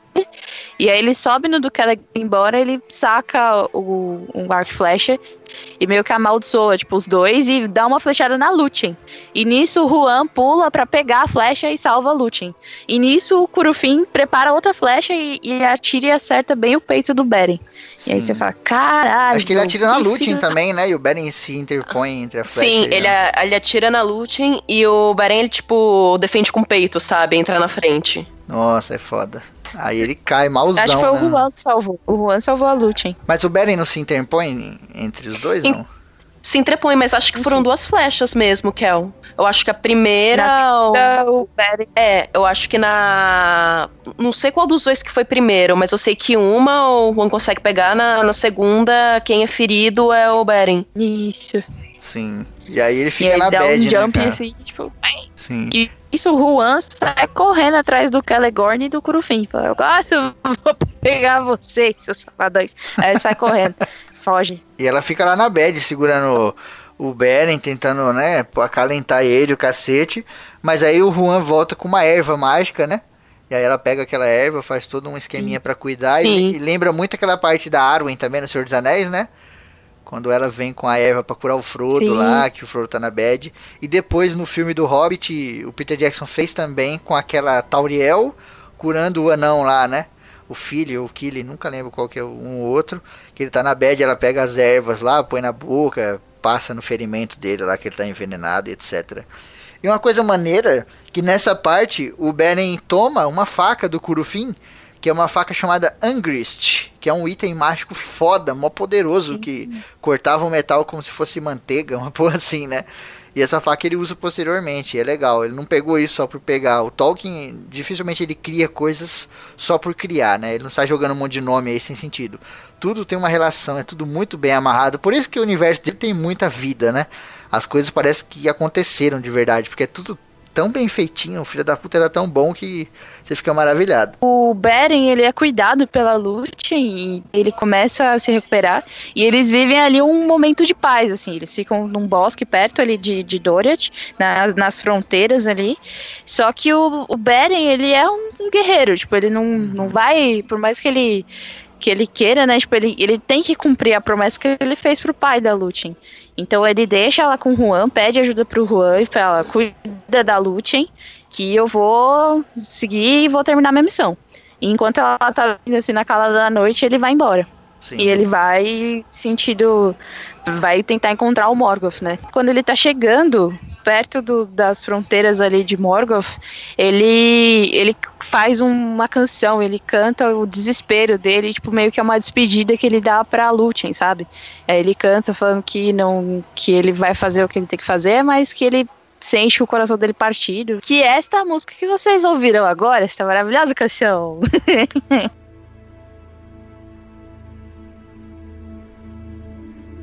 Estando agora só e no portal do perigo final, compôs a canção da despedida em louvor a Lúthien e às luzes do firmamento, pois acreditava que deveria se despedir tanto do amor quanto da luz. E dessa canção faziam parte as seguintes palavras: Adeus, doce terra e céu do norte, eternamente abençoados, pois aqui esteve e aqui com passos ágeis correu a luz da lua, a luz do sol. Lúthien de Núvia, mais bela do que pode dizer a língua dos mortais, mesmo que o mundo caia em ruínas, que se dissolva e seja lançado de volta, desfeito no caos primordial, ainda assim foi boa sua criação. O anoitecer, o amanhecer, a terra, o mar, para que Lúthien por um tempo existisse, e ele cantou em voz alta, sem se importar com os ouvidos que o pudessem escutar, pois estava desesperado e não procurava escapar.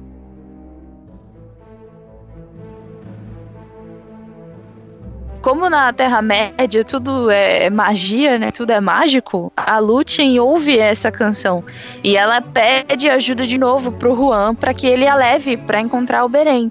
Porque não tem como, o destino dos dois está tá traçado, está junto para sempre. Sim. É maneiro que o Beren, nessa parte Uhum. que ele tá indo, ele, ele tá indo a cavalo, né? Acho que era o cavalo do Curufim, se eu não me engano. E aí ele meio que liberta o cavalo, né? Ele tira os arreios do cavalo, porque ele tem aquela, aquela relação com os animais, né? Que o Beren é um amigo dos animais e tal.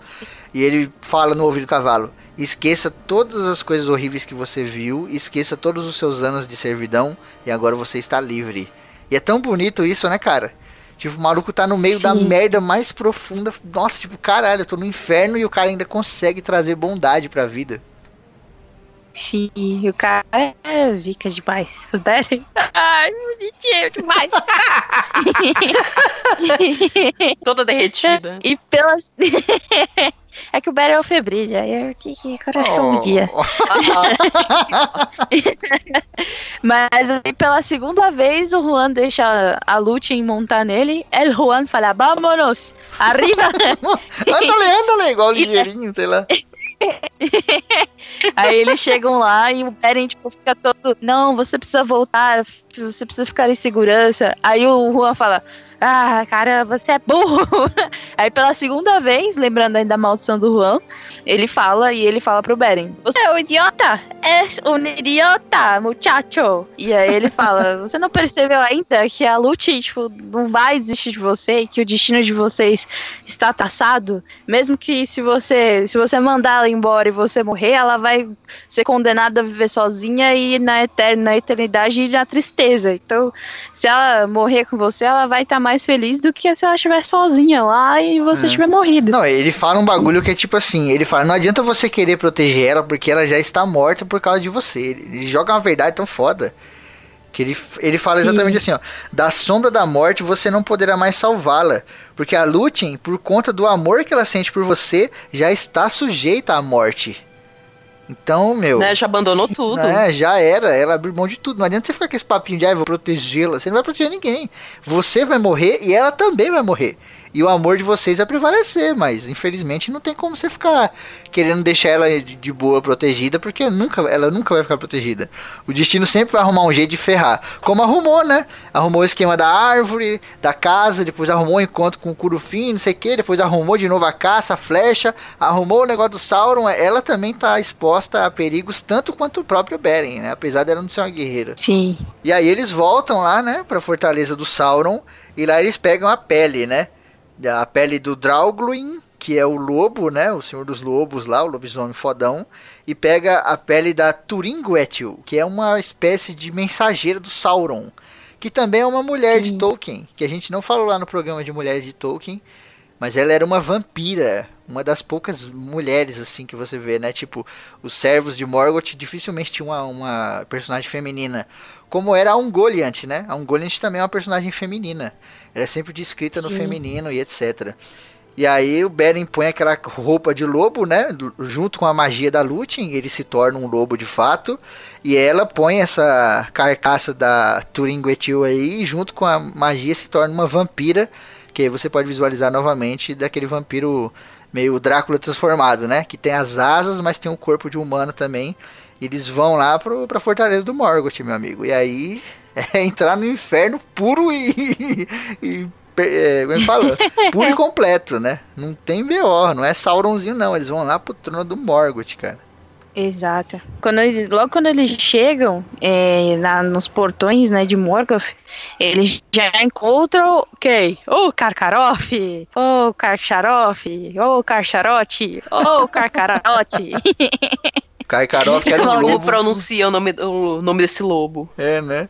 O Karkaroff que era um lobo do Morgoth fudido, né? Que ele tinha criado desde quando era pequenininho, dando carne viva pro bicho. E aí você pode entender como carne humana, coisas do gênero. Mas, E- tipo, tem uma passagem que fala que os- o Morgoth dava a própria mão pra ele. Mais, mais gente aí perdendo a mão. Não, mas calma aí, calma aí, calma aí. O Tolkien fala, alimentou-o com a própria mão, sempre com carne viva. Mas será que alimentou-o com a própria mão? Não quer dizer que ele dava comida na boca do bicho? Ah, pode ser, hein? Pode ser. alimentou com a Mas é própria mão, é muito sinistro, cara. Né? Ser uma única refeição, né? né? Eu acho que aqui quando o Tolkien fala alimentou-o com a própria mão, ele quer dizer que tem uma proximidade muito grande entre o Morgoth e, e o Karkaroff, que é uma espécie de cachorro também, apesar de ser o lobo, né? E que por, por conta dele fazer isso, por, pelo Morgoth ser um ser de extrema treva e de sombra e o caralho, aquela comida também levava um pouco dessa sombra, né? Então aqui eu acho que ele quer dizer mais isso, não que ele dava a própria mão pro bicho comer, porque isso seria muito bizarro. Na minha mente eu imaginava que toda vez ela chegava lá, pegava a faca, tchá! Mão. Olha o dava, rango, de volta, né? Ah, Mas a maneira que o Karkaroff começou a crescer loucamente, né? E ele tinha um fogo do espírito do Melkor dentro dele. E cresceu tanto que não coube mais ele da fortaleza. E aí o Melkor falou, caralho, vamos pôr ele lá fora. E aí colocaram ele do lado de fora e ele vira meio que um guardião. Como se fosse o Cerberus, né? Da, Cerberus, é, é. um Cerberus bem clássico mesmo. E ele fica lá. E quando o Lúthien, é, o Beren e a Lúthien chega, ele é o primeiro que fareja eles e fala: Hum, tem coisa errada. E aí você pensa, eles tentaram enganar? Não, a Lúthien tirou a capa de cima e se mostrou. E ele falou: Tá porra, cuzão! Olha a mina aí! Só Não, não, não, que não. a capa dela era mágica e tinha sonífero. Sim, E né? aí ela tacou na cara do Karkaroff e ele dormiu. Ficou. Soninho "Ah. Sim. E É. o maneiro é que, tipo, quando o Morgoth coloca ele de guardião, o Morgoth meio que dá uma maldição nele, né? Que fala: Você nunca vai dormir. Porque um guardião que nunca dorme é o melhor dos guardiões, né? Fique insônia aí para sempre. Ele fica lá, desperto o tempo inteiro. Então, quando a Lúthien vem com ele para dormir, é- ela dá um tipo de paz de espírito para aquele bicho do mal que ele nunca tinha conhecido. É bizarro, né? É. Tipo, a arma dela é o Que bem, né? Bom, né? É, né, Que cara? soninho bom que ele deve Sim. ter tido. Até quando ela tá fazendo mal pro inimigo, ela tá fazendo bem, de certa forma. É muito doido essa relação do, do bem e mal, né? No, no- no universo do Tolkien. Sim. Sim, dormir nunca faz mal. Durma oito horas. Queria uma, que a Lute fizesse isso Nossa. comigo, eu ia dormir feliz. Passou a capa dela de cabelo. E aí eles entram, né, cara? Lá no- na, na fortaleza, vão lá pros profundos labirintos, até o trono do Morgoth lá de escuridão foda.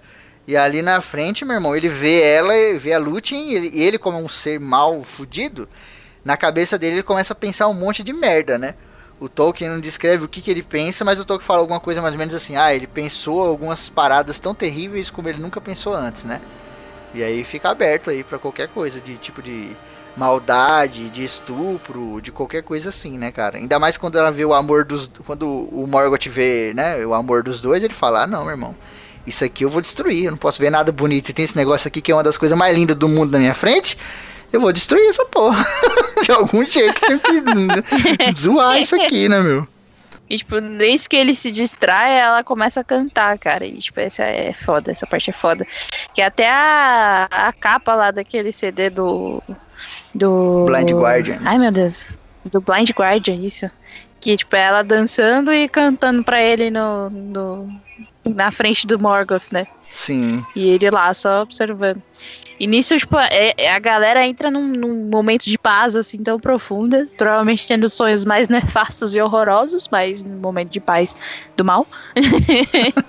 e aí, tipo, é da hora porque o Morgoth cai e ele desmaia de bruços. E aí, tipo, ele fica lá dormindo igual a criancinha. Ele cai de cara, né, mano? Ele cai de cara de cima do É, trono cai gigante bonito, lá. e né? Pá! Mete a cara no chão, a coroa sai rolando. Eu falei, caralho. Foi foda. É, o e o o Beren Tolkien- tava ali. Desculpa, moço, só um ponto. O Tolkien ainda fala: de súbito ele caiu como uma colina, deslizando em avalanche e desmoronou como o trovão de cima do trono. Porra, ele não caiu de boa, não, cara. Ele meteu a cara no chão com tudo. Pô! É foda. E, tipo, nisso o Beren aproveita, né? Já vai lá, vai com a faquinha do Curufi e arranca a Silmaril. É interessante dizer que o Beren também dormiu. O Beren também tava dormindo e a Lúthien foi lá e acordou ele. Porque esse canto que a Lúthien fez ali foi um canto tão foda, tão poderoso, que dormiu todo mundo na fortaleza, inclusive apagou os fogos. Tinha um monte de fogo, um monte de buraco no chão, um monte de coisa assim. Apagou tudo e todo mundo dormiu, inclusive o Beren. Porque o Tolkien diz, como um bicho morto, Beren estava deitado no chão dormindo, mas Lúthien o acordou. Então, tipo, foi um canto tão foda que ela olhou pro lado e o Beren também dormiu. E aí ela falou, caralho, velho. todo mundo dormiu mesmo. Acorda aí, né? macho. Vai, foi uma força da magia desgraçada. Ela tirou 20, tá ligado? Pra fazer a magia do É, sono. Tirou 20 no dado. E é o Beren que pega a faca, a Angrist, né, que a gente citou, que ele tomou lá do Curufim, e com essa faca ele tira a Silmaril, né, da coroa do Morgoth. E é interessante que ele poderia ter tirado as três, mas ele tira a primeira, e quando ele vai, né, meio que tentar a segunda, aí ele já escuta o neguinho, né, opa, o que tá acontecendo? Voa uma lasca, né, da faca e pega na cara do Morgoth, né, uma coisa assim. É, porque assim, você podia. Você tirou a primeira, o sucesso tá lá na sua mão. Você podia ter ido embora, mas. Não, eu tenho que mostrar que eu sou foda, né? Então eu vou arrancar as três e eu vou falar, ó, já pediu, vou trouxe as três. Exatamente.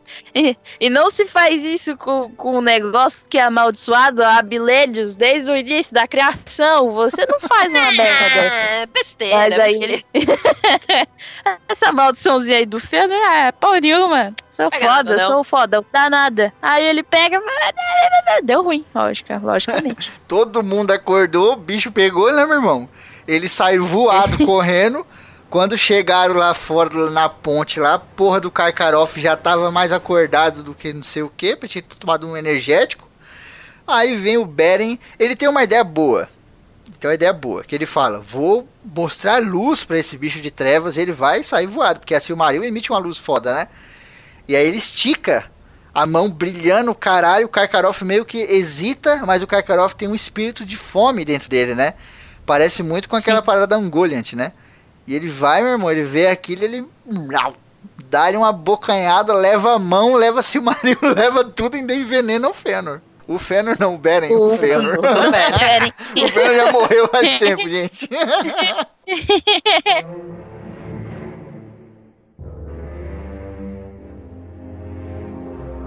Como um bicho morto, Beren estava deitado no chão, mas Lúthien o acordou com um toque da mão, e ele se desfez do disfarce de lobo. Depois sacou a faca Angrist e das garras de ferro que a prendiam, arrancou uma Silmaril. Quando aguardou na mão fechada, o brilho atravessou sua carne viva e sua mão parecia ser uma lamparina acesa, mas a pedra aceitava seu toque sem o ferir. Ocorreu então a Beren superar seu juramento e levar de Angaband todas as três joias de Fëanor, mas não era essa a sina das Silmarils. A faca Angrist estalou e um estilhaço da lâmina voou e atingiu o rosto de Morgoth. Ele deu um gemido e se mexeu. Toda a hoste de Angaband se agitou no sono. O pavor dominou então Beren e Lúthien, e os dois fugiram, desatentos e sem disfarce, desejando apenas voltar e ver a luz. Não foram nem detidos nem perseguidos, mas o portão estava fechado para impedi-los de sair, pois Karkaroth havia despertado e agora estava de pé, furioso, na soleira de Angaband. Antes que se dessem conta dele, ele os viu e os atacou enquanto corria. Lúthien estava exausta e não teve tempo nem forças para enfrentar o lobo. Já Beren avançou adiante dela e na mão direita segurou no alto a Silmaril. Karkaroth parou e por um instante sentiu medo. Vai embora daqui, voando! gritou Beren. Pois este é um fogo que consumirá você e todos os seres nefastos e empurrou a Silmaril para perto dos olhos do lobo. Karkaroth, porém, contemplou aquela joia sagrada e não se intimidou. E o espírito devorador que tinha dentro de si despertou um com súbito âmbito, e abrindo a boca, ele de repente prendeu a mão entre as mandíbulas, decepando-a na altura do pulso. De imediato, todas as entranhas se encheram de um fogo de agonia, e a Silmaril rasgava sua carne amaldiçoada. Aos uivos, Karkaroth fugiu deles, e os paredões do vale do portão reverberaram o clamor de seu tormento. Ele se tornou tão terrível em sua loucura que todas as criaturas de Morgoth que habitavam aquele vale ou estavam em qualquer das estradas que para ali levavam fugiram para longe, pois ele matava qualquer ser vivo que estivesse no caminho e irrompeu violento do norte, trazendo destruição para o mundo. De todos os terrores que um dia chegaram a Beleriand antes da queda de Angaband, a loucura de Karkaroth foi a mais apavorante, pois o poder da Silmaril estava oculto dentro dele. Mano, essa foto é foda, porque o Karkaroff, que como ele é um ser de treva, a treva e ser o serzinho, ele fica louco. E ele fica. E ele sai disparada pro universo, comendo Sim. todo mundo, inclusive os amiguinhos do Morgoth. É, porque a Tudo se mexia, ele tava comendo. É, porque a Silmaril vai queimando ele por dentro, né? A gente falou isso também É. lá no programa de Fëanor, se eu não me engano. Quando o Morgoth tá lá é, negociando com a Ungoliant, e ela fala, né, me dá aí o que você tem nas suas mãos e tal. E aí ele só dá com uma mão, né? Alguns tesouros que ele pegou lá em Tyrion. E aí quando ele, na outra mão ele tá segurando a Silmaril, e as Silmarils, elas estão dentro de uma caixa de bronze, sei lá, e mesmo dentro da caixa elas estão queimando a mão do Morgoth. E ele tá segurando ali com a raiva do caralho. Imagina que no Karkaroff, dentro do corpo dele, o negócio começa a queimar ele e o, lo- o lobo fica enlouquecido e começa a correr pela Terra-média igual um maluco, né? E o foda é que as legiões de, da, da fortaleza se levantam e vão matar o Beren e a Lúthien, mas aí eles são salvos pelas águias. E aí por quê? Porque o Beren tinha toda a relação com os animais, né? E aí as águias vêm, pegam eles e, cara, essa parte é muito bonita porque eles vão pro espaço. Vocês perceberam que eles vão pro espaço? É, é, Não percebi ele que fala era tão tá acima alto do assim. céu. Sim, é. não, é- é- eles vão pro espaço. O Tolkien fala assim: eles sobem para onde o sol brilhava todo o tempo, acima das nuvens e aonde a lua ficava ao lado das estrelas visíveis. Eles, eles sobem tanto, tanto, tanto, Caraca! que eles vão pro espaço, cara. É foda isso. Caralho, isso é animal. Que ele fala assim, ó, seguiu uma rota muito acima da Terra, com T maiúsculo, ou seja, do planeta, né? Em busca das altas trilhas dos céus, onde o sol brilha o dia inteiro sem ser encoberto e a lua caminha entre as estrelas sem nuvem alguma. Eles sobem com as águias pro espaço, cara, tão alto, porque a ira do Morgoth ao perder a Silmaril foi tão foda que as águias mesmo falaram, cara, a gente tem que subir o mais alto que a gente já foi ever. E eles sobem tanto que eles vão pro espaço. Lógico que é uma metáfora, né? A Terra-média é diferente, etc. Mas é muito bonito, né, cara? Tipo, vamos subir o mais alto que a gente puder, né? Caraca, mano. Agora É muito tô- foda. O Tolkien é zica. Tolkien é zica. Ele é foda, Rezou né? pro céu. Aí nisso eles conseguem escapar, né? Sim, escapam aí. E aí eles voltam pro bosque onde eles estavam antes, né? Onde o Beren tinha levado a flechada e agora voltou de novo quase. É, sim. E aí eles vão de volta para pro, pro reino do, do Erutingol, né? Nessa, aí o Juan encontra eles no bosque, né? Nesse outro lugar, e ajuda ele de novo. Tipo, ele começa a se recuperar aos pouquinhos e acaba recuperando a saúde, né? Apesar de Sim. não ter perdido a mão, etc. E aí ele chega na frente do, do Tingol e o Tingol fala: E aí, irmão? Cadê a Silmaril? Aí ele Então, abre a mão, tá aqui, filho da puta, na minha mão e que não tá aqui. Mostra o cotoco, né? eu tô com ela na minha mão. Aí ele mostra assim, então cadê? Aí ele abre a mão esquerda. Ah, vazio. Ah, e aí é. Aí ele mostra a direita, tem só o cotoco. Aí ele, opa, como assim? Cachorrão, o que, que você tá fazendo? Tá tirando com a minha cara? Aí ele para Onde você perdeu essa mão, hein? Fala, é, esse filho da puta. É, então. E é maneiro que nesse momento foi uma das poucas vezes que o Tingol meio que ficou com dó, né? Ou ficou com dó, meio que percebeu que o Beren era um cara firmeza, né? Porque ele olha pra aquilo e fala: Caralho, esse Sim. maluco é foda. a questão é que a história não acabou aí, tá, beleza. Você pegou a Silmaril, ela não tá com você, tá cá na sua mão, que você perdeu, mas cadê sua mão? Sim. E aí ele fala, puta, e outra? O que, que tá acontecendo? A, a Lúthien, ela não tava lá em Nargothrond lá, e agora ela já tá aqui, né? E aí contam a verdade pro Tingol também, que ele até então ele não sabia da verdade, né? Aquele esquema lá do Curufim, do Keregorn e tal, os caras tava querendo enrolar ele, ele não sabia. E aí quando ele fica sabendo, ele fala, então eu vou declarar guerra a Nargothrond. Fazendo mais uma merda, porque tava poucas as merdas que ele fazia, né? E não o suficiente, nossa, cara. Porque as pessoas são assim. É, né, cara? Mas aí nego começa a falar pra ele, cara, vamos caçar essa porra desse bicho que é melhor. Porque o Karkaroff, ele fica pela Terra-média enlouquecido, cara. Ele destrói tudo, né? Destrói floresta, destrói rio, destrói cidade, ele mata um monte de gente. É uma força da natureza incontrolável, assim. Nada consegue parar o bicho, né? É o demônio da Tasmânia levado a mil, tá ligado? Sim, exatamente. Apesar do Karkaroff ele tá consumindo aí por dentro pela Silmaril, a sensação que eu tenho é que além dele tá destruindo tudo por onde ele tá passando, tem a sensação de que ele tá seguindo o Beren. É, parece, né? Que ele tá meio que. uhum. Apesar Parece que tá no Parece que a, né, a mão quer encontrar o dono de novo. É, né? Bizarro. E aí eles vão à caça do lobo, né? E encontram o lobo bebendo água lá. O Karkaroff tá bebendo água numa nascente. E aí o Toque disse que foi o único momento que ele ficou mais de boa, né? Talvez a água que ele tava bebendo tava refrescando as entranhas dele, porque o bicho tava sendo arregaçado ali dentro, né? O fogo tava Sim. arregaçando ele. E aí, nesse momento que ele tá bebendo, o pessoal encontra. E quem foi nessa caçada foi o Beren, lógico, né? Tem que ir, não tem como. É, o né? Mablung, né? O Mão Pesada, que era um elfo foda. E o Beleg. Beleg Arco Forte, que é um personagem incrível do Silmarillion. Aparece em várias outras histórias antes e depois da, de Beren e Lúthien. E eles vão lá pra ajudar. E é maneiro que o Tingol vai junto, né? Uma das poucas vezes que ele vai realmente junto, ele vai pra ação de fato, ao lado do, do Beren, do genro dele que ele tanto odiava, né, cara? Isso já mostra que o cara tá Sim. mudando um pouco o pensamento. Uma outra coisa é que o Dairon, que é o cara lá que era apaixonado pela Lúthien, que a gente falou dele, ele, depois que a, que a Lúthien desapareceu, né?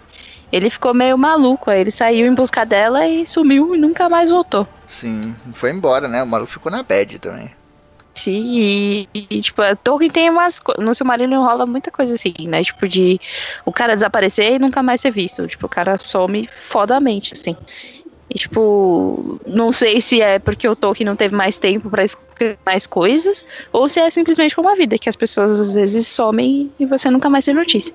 Sim. É porque morre tanta gente já nessa história. morre tanta gente. Que se ele fosse matar muita. mais do que ele já tá matando, não ia sobrar ninguém pra fazer Senhor dos Anéis, tá ligado? Tipo isso. O que eu acho bem característico dentro da mitologia do Tolkien é que as pessoas, além de ter um nome, de repente um sobrenome, elas têm também uma característica ligada à sua personalidade. E no caso do Beren, isso vai mudando muito. Sim. Cada hora que acontece alguma coisa com ele, ele vai passando de guerreiro valoroso, a maneta, a mão decepada tal, e vai indo essa loucura, ele vai alternando títulos. Sim. A- Ele, eu acho que na história toda, ele é o personagem que mais passa por transição, sabe? É, ele evolui, Se a gente for né? ver. Sim, ele evolui bastante. Acho que é uma jornada do herói bem reduzidinha, sabe? Sim, com certeza.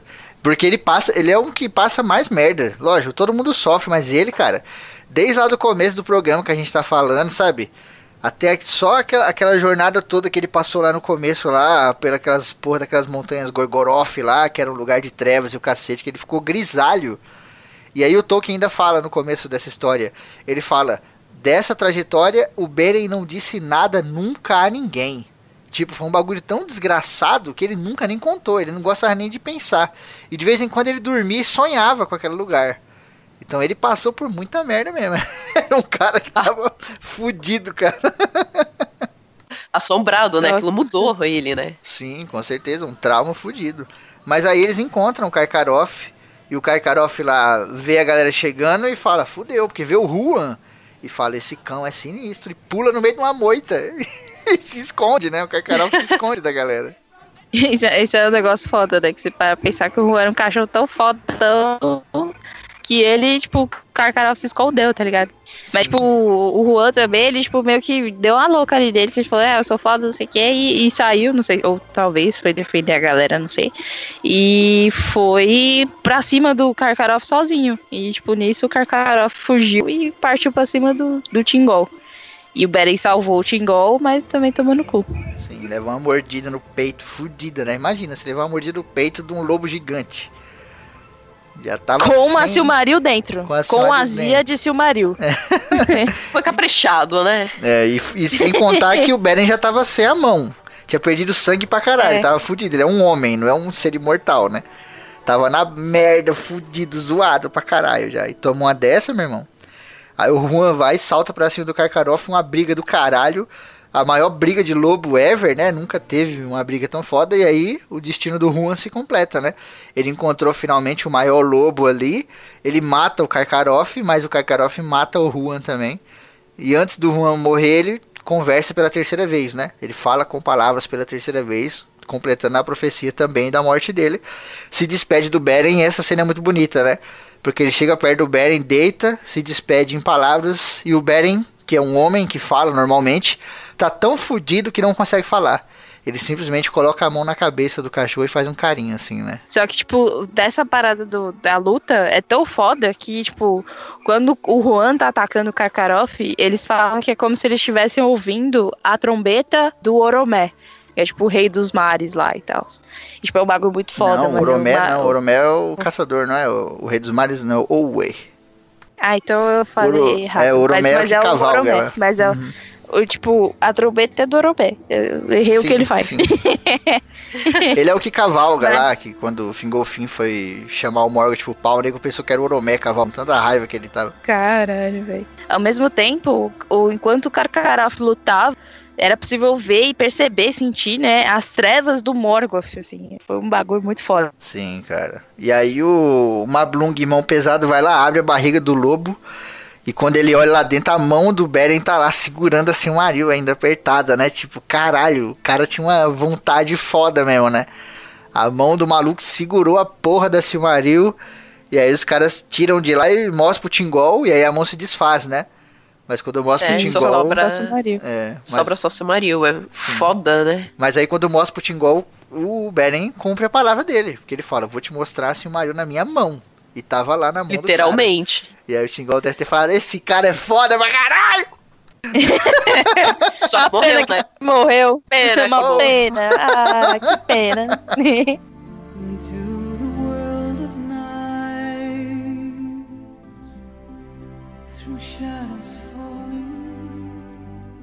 Beren estava parado junto a Tingol e de súbito eles perceberam que Huan havia deixado a posição ao seu lado. Então, da moita vieram latidos fortíssimos, pois Huan, tendo ficado impaciente e desejoso de dar uma olhada nesse lobo, entrara sozinho na moita para tirá-lo de lá. Karkaroff, porém evitou, irrompendo por entre os espinhos, saltou de repente sobre Tingol. Beren, veloz, postou-se diante dele com uma lança, mas Karkaroff desviou e o derrubou, mordendo-lhe o peito. Nesse momento, Huan saltou da moita sobre as costas do lobo e os dois caíram juntos em uma luta feroz. Nenhuma briga de lobo e cão foi como aquela, pois os latidos de Huan ouviam-se as trompas de Oromei e a ira dos Valar, ao passo que nos uivos de Karkaroff estavam o ódio de Morgoth e uma crueldade pior do que dentes de aço. E as rochas se fenderam com esse clamor, caindo do alto e sufocando as cataratas de Sgalduin. Ali os dois lutaram até a morte, mas Tingol não prestou nenhuma atenção, pois se ajoelhou junto a Beren ao ver que ele estava gravemente ferido. Naquela hora, Huan matou Karkaroff, mas ali, nos densos bosques de Doriath, sua própria sina, proferida havia tempo, se realizou. Recebeu um ferimento mortal e o veneno de Morgoth nele penetrou. Então, aproximou-se e, caindo ao lado de Beren, falou pela terceira vez com palavras. Disse-lhe adeus antes de morrer. Beren nada falou, mas pôs a mão na cabeça do cão e assim se despediram.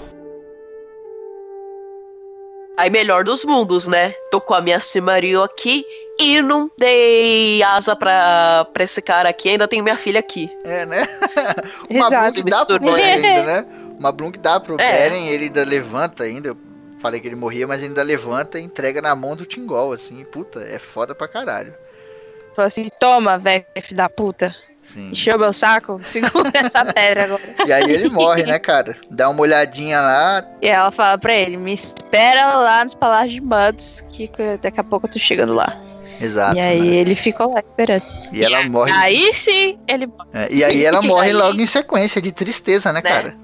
Cantou pra subir e foi, cara. Sim. Ficou tão triste que as luzes das estrelas se apagaram. A mina morreu de tristeza, depressão fodida. E aí a gente começa a história do Orfeu. que E foi. da Eurídice. Ou a de Zanang da Izanag, né? É. Que foi Que buscar. também tem essa descida. Aham. Eu acho curiosíssima essa, essa passagem de você visitar essa espécie de purgatório, Casa dos Mortos, pra reaver, né? Ir atrás do, do seu amor, né? E por incrível que, que parível, a Lúthien acaba conseguindo barganhar, né? Sim, isso- essa parte é do caralho também, mano. Porque quando o nego morre, vai lá pros palácios de Mandos, né? Que é uma espécie de Hades ali da, da mitologia do Tolkien. E o Mandos, cara, que é um, um puta de um Ainur fudido, poderoso pra caralho e tal, ele nunca deixa a galera voltar, né? Tipo, meu, você chegou aqui já era. Os elfos vão pra um lugar específico e os homens vão pra um lugar lá, acho que é além das bordas do mundo, uma coisa assim, né? O lugar pra onde eles vão. Que seria meio que uma Sim. morte real, né? Os humanos morrem mesmo e já era. Acabou, não tem mais nada ali pra frente. Talvez teria no final, se o Tolkien tivesse terminado de escrever o Ragnarok lá, né? Queria fazer no final, mas ele não terminou, então acaba por aí. E aí a Lúthien vai lá, encontra ele nos salões de Mandos, canta pro Mandos, ela chora lá aos pés dele. E aí o Tolkien fala que, tipo, ele nunca se emocionou ever, o Mandos. Ele é o cara mais senti sem sentimento da história de todo o épico do Tolkien. Por quê? Porque ele precisa ser assim. Ele é um cara que lida Sim. com a vida e com a morte, né? E ele conhece o futuro. Eu acho que dos Valar ele é o único que conhece o futuro, né? Sim, E acho ele- que sim. É, e ele não Conhece pode... na totalidade, né? Sim, e ele não pode nem falar muito e nem se emocionar muito. Então ele é um cara sem sentimento do caralho. Mas aí Tolkien diz: Mandos se comoveu.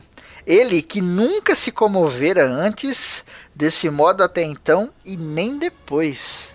Tipo, caralho, o maluco se emocionou, um cara sem sentimento nenhum, que nunca, que tinha a idade de milhões de anos, o caralho, nunca tinha se emocionado, se emocionou naquela vez e nunca mais vai se emocionar até a eternidade, o final dos tempos, tá ligado? Então realmente foi um lamento desgraçado, né? Sim, foi um negócio maluco. E, tipo, ele ficou tão transtornado que ele falou assim: eu não vou tomar decisão sozinho, não. Aí ele chegou no Manwë, que era o, o líder dos Valar, né? Ele falou: Ó, aconteceu isso aqui, isso aqui, o que é que eu faço? Chuta aí. Então sei. Aí o, o Manwë chegou, chamou a Lúthien, né? E falou: você vai ter que escolher. Ou você, você pode ficar aqui com a gente, entre os Valar, E, e a gente faz você esquecer toda a dor e todo o sofrimento que você teve e que você demonstrou pra gente. Ou você pode voltar pra Terra, só que você não vai ter certeza de nada. Você não vai ter certeza de ser feliz ou de você vai ser infeliz e você vai virar uma mortal. Você vai perder a sua imortalidade. E quando você morrer, vai ser de verdade você vai pra onde os humanos vão. E a Lúthien, né, então, ela escolhe, ela decide que, logicamente, ela vai levar o Beren embora e vai viver a vida como uma mortal na Terra-média. Isso que é Feliz amor, né, não, mano? Porra, abriu mão da, da imortalidade, né? É, porque a mortalidade é um big deal mesmo pro, pra elfo e tal. Então ela abriu não só mão da, da própria imortalidade dela, né? Mas de poder ter um descanso no final da vida como os elfos e a relação que ela tinha tanto com o pai quanto com a mãe, né? Que inclusive quando ela volta, a mãe dela já é incapaz de conseguir olhar nos, nos olhos da filha por ela ter se tornado uma mortal. Então, assim, ela acaba tendo só o Beren e o Beren e a Lúthien. São só eles Sim. dois contra o mundo, digamos assim. É, e quem que a gente vê que tem uma relação muito parecida? O Aragorn e a Arwen, né? A Arwen também, ela abre mão da imortalidade, ela permanece na Terra-média, né? O Elrond fala pra ela, meu, o tempo dos elfos acabou na Terra-média. A gente tem que pegar o barco e ir embora para as Terras Imortais. Se você ficar, você vai morrer. E ela faz a mesma coisa que a Lúthien. Ela fala, não, vou ficar pelo Aragorn. E ela fica pelo Aragorn. Quando o Aragorn morre, eles têm um filho, né? Mas quando o Aragorn morre, ela fica do lado lá de luto. E ela se deita na relva e entrega o espírito dela. E onde ela morre, nasce um monte de florzinha e tal. Sim. O foda é que, tipo, é, no caso dela, é porque ela não era. Ela não virou uma mortal, né? Ela continuou uma elfa. Então, tipo, o Aragorn ia envelhecendo, ia perdendo a vida e ela continuava do mesmo jeito que ela sempre foi. Uhum. É, mas é que, porque tipo- o poder dos elfos foi enfraquecendo na Terra-média. Porque o Tolkien faz aquela relação, que a magia na Terra-média vai perdendo vez cada vez mais até se tornar a Inglaterra, né? Ele sempre fez essa brincadeira, né? De ser um pouco da mitologia da Inglaterra. Então a magia vai se enfraquecendo. Ela não, não deixa de ser imortal, mas ela vai também ficando um pouco mais parecida com os mortais, sim, com os seres humanos, né? Tanto que ela consegue morrer simplesmente deitando lá e falando, não quero mais viver. Como a própria Lúthien fez. Que era uma coisa que nem todo elfo pode fazer, né? Se matar quando você é imortal não é tão simples assim. Sim, mas a tristeza sempre foi um meio que os elfos morriam, né? A mãe do Fëanor, se eu não me engano, ela morreu assim. E isso no auge, no início de tudo. Então a É. tristeza mata os elfos.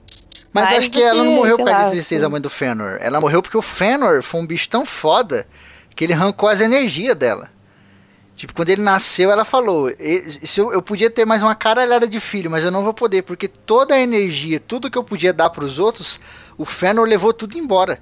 Inclusive, ele levou a minha energia vital. Porque o cara, ele foi um negócio assim, tipo, sabe? Você dá a luz a um deus. Uma mulher, né? É uma força da natureza, Sim, né? cara. E aí ela meio que foi embora por conta disso. Porque ele nasceu sugando tudo que era dela mesmo. Porque ele era um bagulho diferencial. Não foi bem uma tristeza Sim. e tal, mas faz sentido. E essa continuidade, tanto do da Lúthien com o Beren, quanto a continuidade e o relacionamento do Aragorn e da Arwen, é também uma profecia que tende a se repetir conforme as gerações vão passando, né? Sim. Ele- eles têm muita relação, né? Inclusive por conta do anel, né?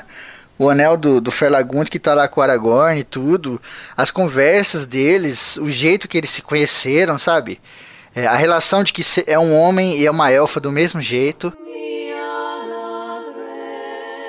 Lúthien, no entanto, foi aos palácios de Mandos, onde estão os locais designados para os Eldalier, para além das mansões do oeste, nos confins do mundo. Lá, os que esperam ficam à sombra de seus pensamentos. Contudo, a beleza de Lúthien era maior que a deles, e sua dor mais profunda. E ela se ajoelhou diante de Mandos e cantou para ele a canção de Lúthien. Diante de Mandos foi a mais bela canção jamais criada em palavras, e a mais triste que o mundo um dia ouvirá. Inalterada imperecível. Ela ainda é cantada em Valinor, longe dos ouvidos do mundo. E, ao ouvi-la, os Valar se entristecem, pois Lúthien reuniu dois temas de palavras: a tristeza dos Eldar e o pesar dos homens. Das duas famílias criadas por Ilúvatar para habitar em Arda, o reino da terra, em meio às estrelas incontáveis, e, enquanto estava ajoelhada diante dele, suas lágrimas caíram sobre os pés de Mandos, como chuva sobre as pedras, e Mandos se comoveu, ele que nunca se comovera, desse modo até então, nem depois.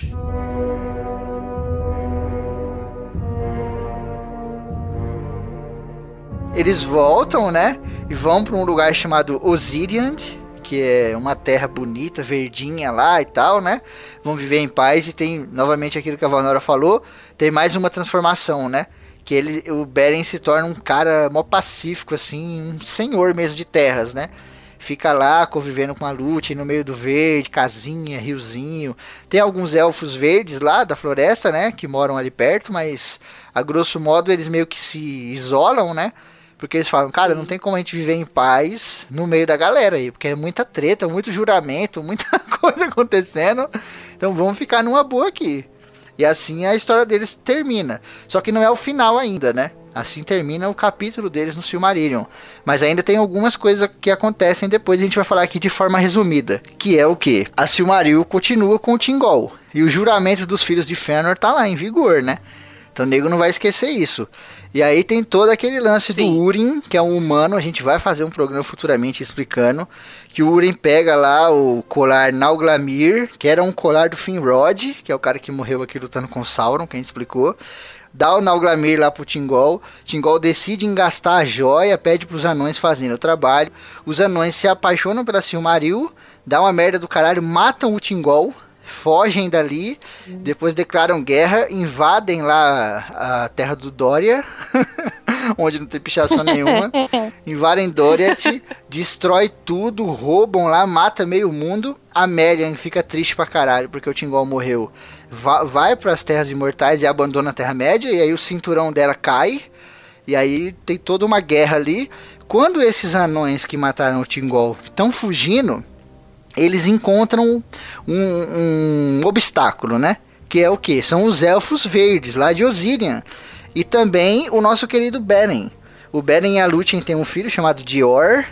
E aí eles ficam sabendo, ó, os anões entraram lá e mataram o Tingol. E querendo ou não, o Tingol era o pai da Lúthien, né? então ele tinha uma ligação com Sim. o Beren, né? E aí o Beren sobe com o exército, eles dão um cacete nos anões, o Beren mata lá o rei dos anões de Nogrod e tira o colar com a Silmaril e dá pra Lúthien, né?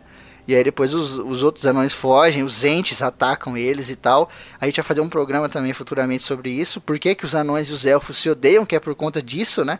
Eles se odeiam até hoje aí. Sim. É, surge sempre de algum lugar, né? A É, né? Mas aí a Lúthien coloca o Nauglamir, que é esse colar que já era maravilhoso e depois com a Silmaril ficou mais foda ainda. E aí lá reina uma luz e uma paz como se fosse Valinor, né? Dizem que é um pedacinho de Valinor na Terra-média ali e tal. Só que esse colar, é, e combinado com a beleza da Lúthien, era demais para aquela, aquelas terras, né? Ou não, a Terra-média era uma terra mais mundana. E aí isso fez com que ela envelhecesse mais rápido. O Beren também acabou envelhecendo porque né, era um humano e etc. E o, o Dior, que é o filho deles, volta lá pro- pra Doriath, se torna o rei lá e tenta erguer de novo a cidade. E aí ele fica um tempo sem ver os pais. Aí tem um dia que ele tá lá de boa, chega um elfo verde com uma caixinha, né? Entrega pra ele, quando Sim. ele abre, tá lá o Nauglamir com a Silmaril e ele fala: "Putz, meus pais se foram". Isso é foda, né, mano? E É, aí e acaba é a história de Beren e Sim, Exatamente. e aquela mensagem curiosa de que era algo tão bonito que a beleza da, daquela peça, junto com a Lúthien, consumiu a ela mesmo e ao, e ao Beren, de tamanha beleza. Que é uma beleza que o mortal não consegue suportar, não consegue lidar, Lidar, com aquilo. Uhum. É, um enlevo assim que ultrapassa todas as barreiras de, de entendimento. Então foi um negócio bonito, mas foi consumido muito rápido. Talvez Sim. eles até pudessem ter vivido há mais tempo se não tivessem com a joia. Exato, né? E por Sim. que que a história de Beren e Lúthien é tão importante? Além, lógico, desse amor impossível, né? Dessa coisa tão Romeu e Julieta, tão bem feita que o Thor criou, cheio de aventura e de problemas e etc. Por conta das consequências. A gente vai fazer outros programas aqui sobre Tolkien. Se Deus quiser, até o ACC acabar, vai ter mais uns 10. Por mim, a gente fazia toda semana. e a gente vai falar um pouco da Guerra da Ira. Que foi a guerra foda Mega Blaster lá, que tinha o dragão mais pica da galáxia, que não é o Glaurung, né? Tem muita gente que ouve o Glaurung. Você acha o Glaurung fora, você não conhece o Ancalagon. É uma porra de um dragão do tamanho do Himalaia. Ai, caramba. Nessa guerra, morrem todos os filhos do, do Fëanor. Aí é, agora que a gente fecha o ciclo e acaba com a história da Silmarils. Exato, né? E por isso que é importante, porque essa história toda, por conta do Nauglamir, esse colar e todos esses acontecimentos, vão dar eh, sequência a descendentes, né? Nós temos a Elwing, que a gente falou lá no programa de mulheres, que vai ser a mulher do Earendil, né? Que vai ter toda Sim. aquela relação dele com a Silmaril, o cara que pega a Silmaril, bota lá e vai lá para as Terras Imortais numa porra de um barco e volta com um monte de seres imortais do cacete. E aí acontece a Guerra da Ira com os Valar contra o Morgoth. Acho que dura 40 anos essa guerra. É uma guerra fodida pra caralho, assim. É, mano, a gente tem que fazer um programa só sobre isso. É muito complexo, então aguardem aí. Mas a história do Beren da Lute é importante por conta disso, né? Deixa descendentes que vão continuar a história e tem toda essa treta da Silmaril, porque se eles não tivessem tirado aquela Silmaril da testa do Morgoth, eles não abririam brecha para outras batalhas, como a Batalha das Lágrimas Infinitas lá e o cacete, e nem outros descendentes. Não ia porque... ter. Não ia dar nem coragem, né? Porque os filhos Sim. de Fëanor estavam muitos anos já, tipo. Poxa, como é que a gente vai chegar no Morgoth? Morgoth é o Morgoth, pô. Como é que a gente vai chegar lá? E aí vem um cara, uma elfa e um humano e conseguem tirar uma Sumaril, que coisa que eles não conseguiram, mataram um monte de gente não conseguiram recuperar. Exatamente, cara. A Batalha das Lágrimas começa assim, né? Porque a galera se enche de coragem depois desse feito deles e vai lá e luta contra o Morgoth. Todo mundo toma no cu, morre uma galera, o Urim se fode, ganha um livro chamado Filhos de Urim, que é gigante, só falando da desgraça da vida dele dos filhos dele. Toma no rabo, mas né, a- a- o- as consequências vêm diretamente de Beren e Lúthien. Lógico que você pode puxar mais e falar, ah, não, vem do Fëanor. Também, se o Fëanor não tivesse criado Silmaril, não tinha dado nada disso. Mas a história deles aqui é muito, muito importante. E como tem uma relação muito próxima com o amor do Tolkien pela mulher dele e do meu pela Kel, fica aí pra vocês. Ah,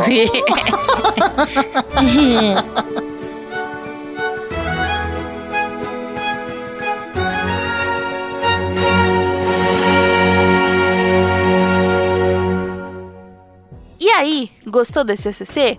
Se você riu ou aprendeu alguma coisa, contribua com o padrinho do ACC. Você ajuda a manter o programa no ar com regularidade e qualidade. Tchau e até o próximo programa.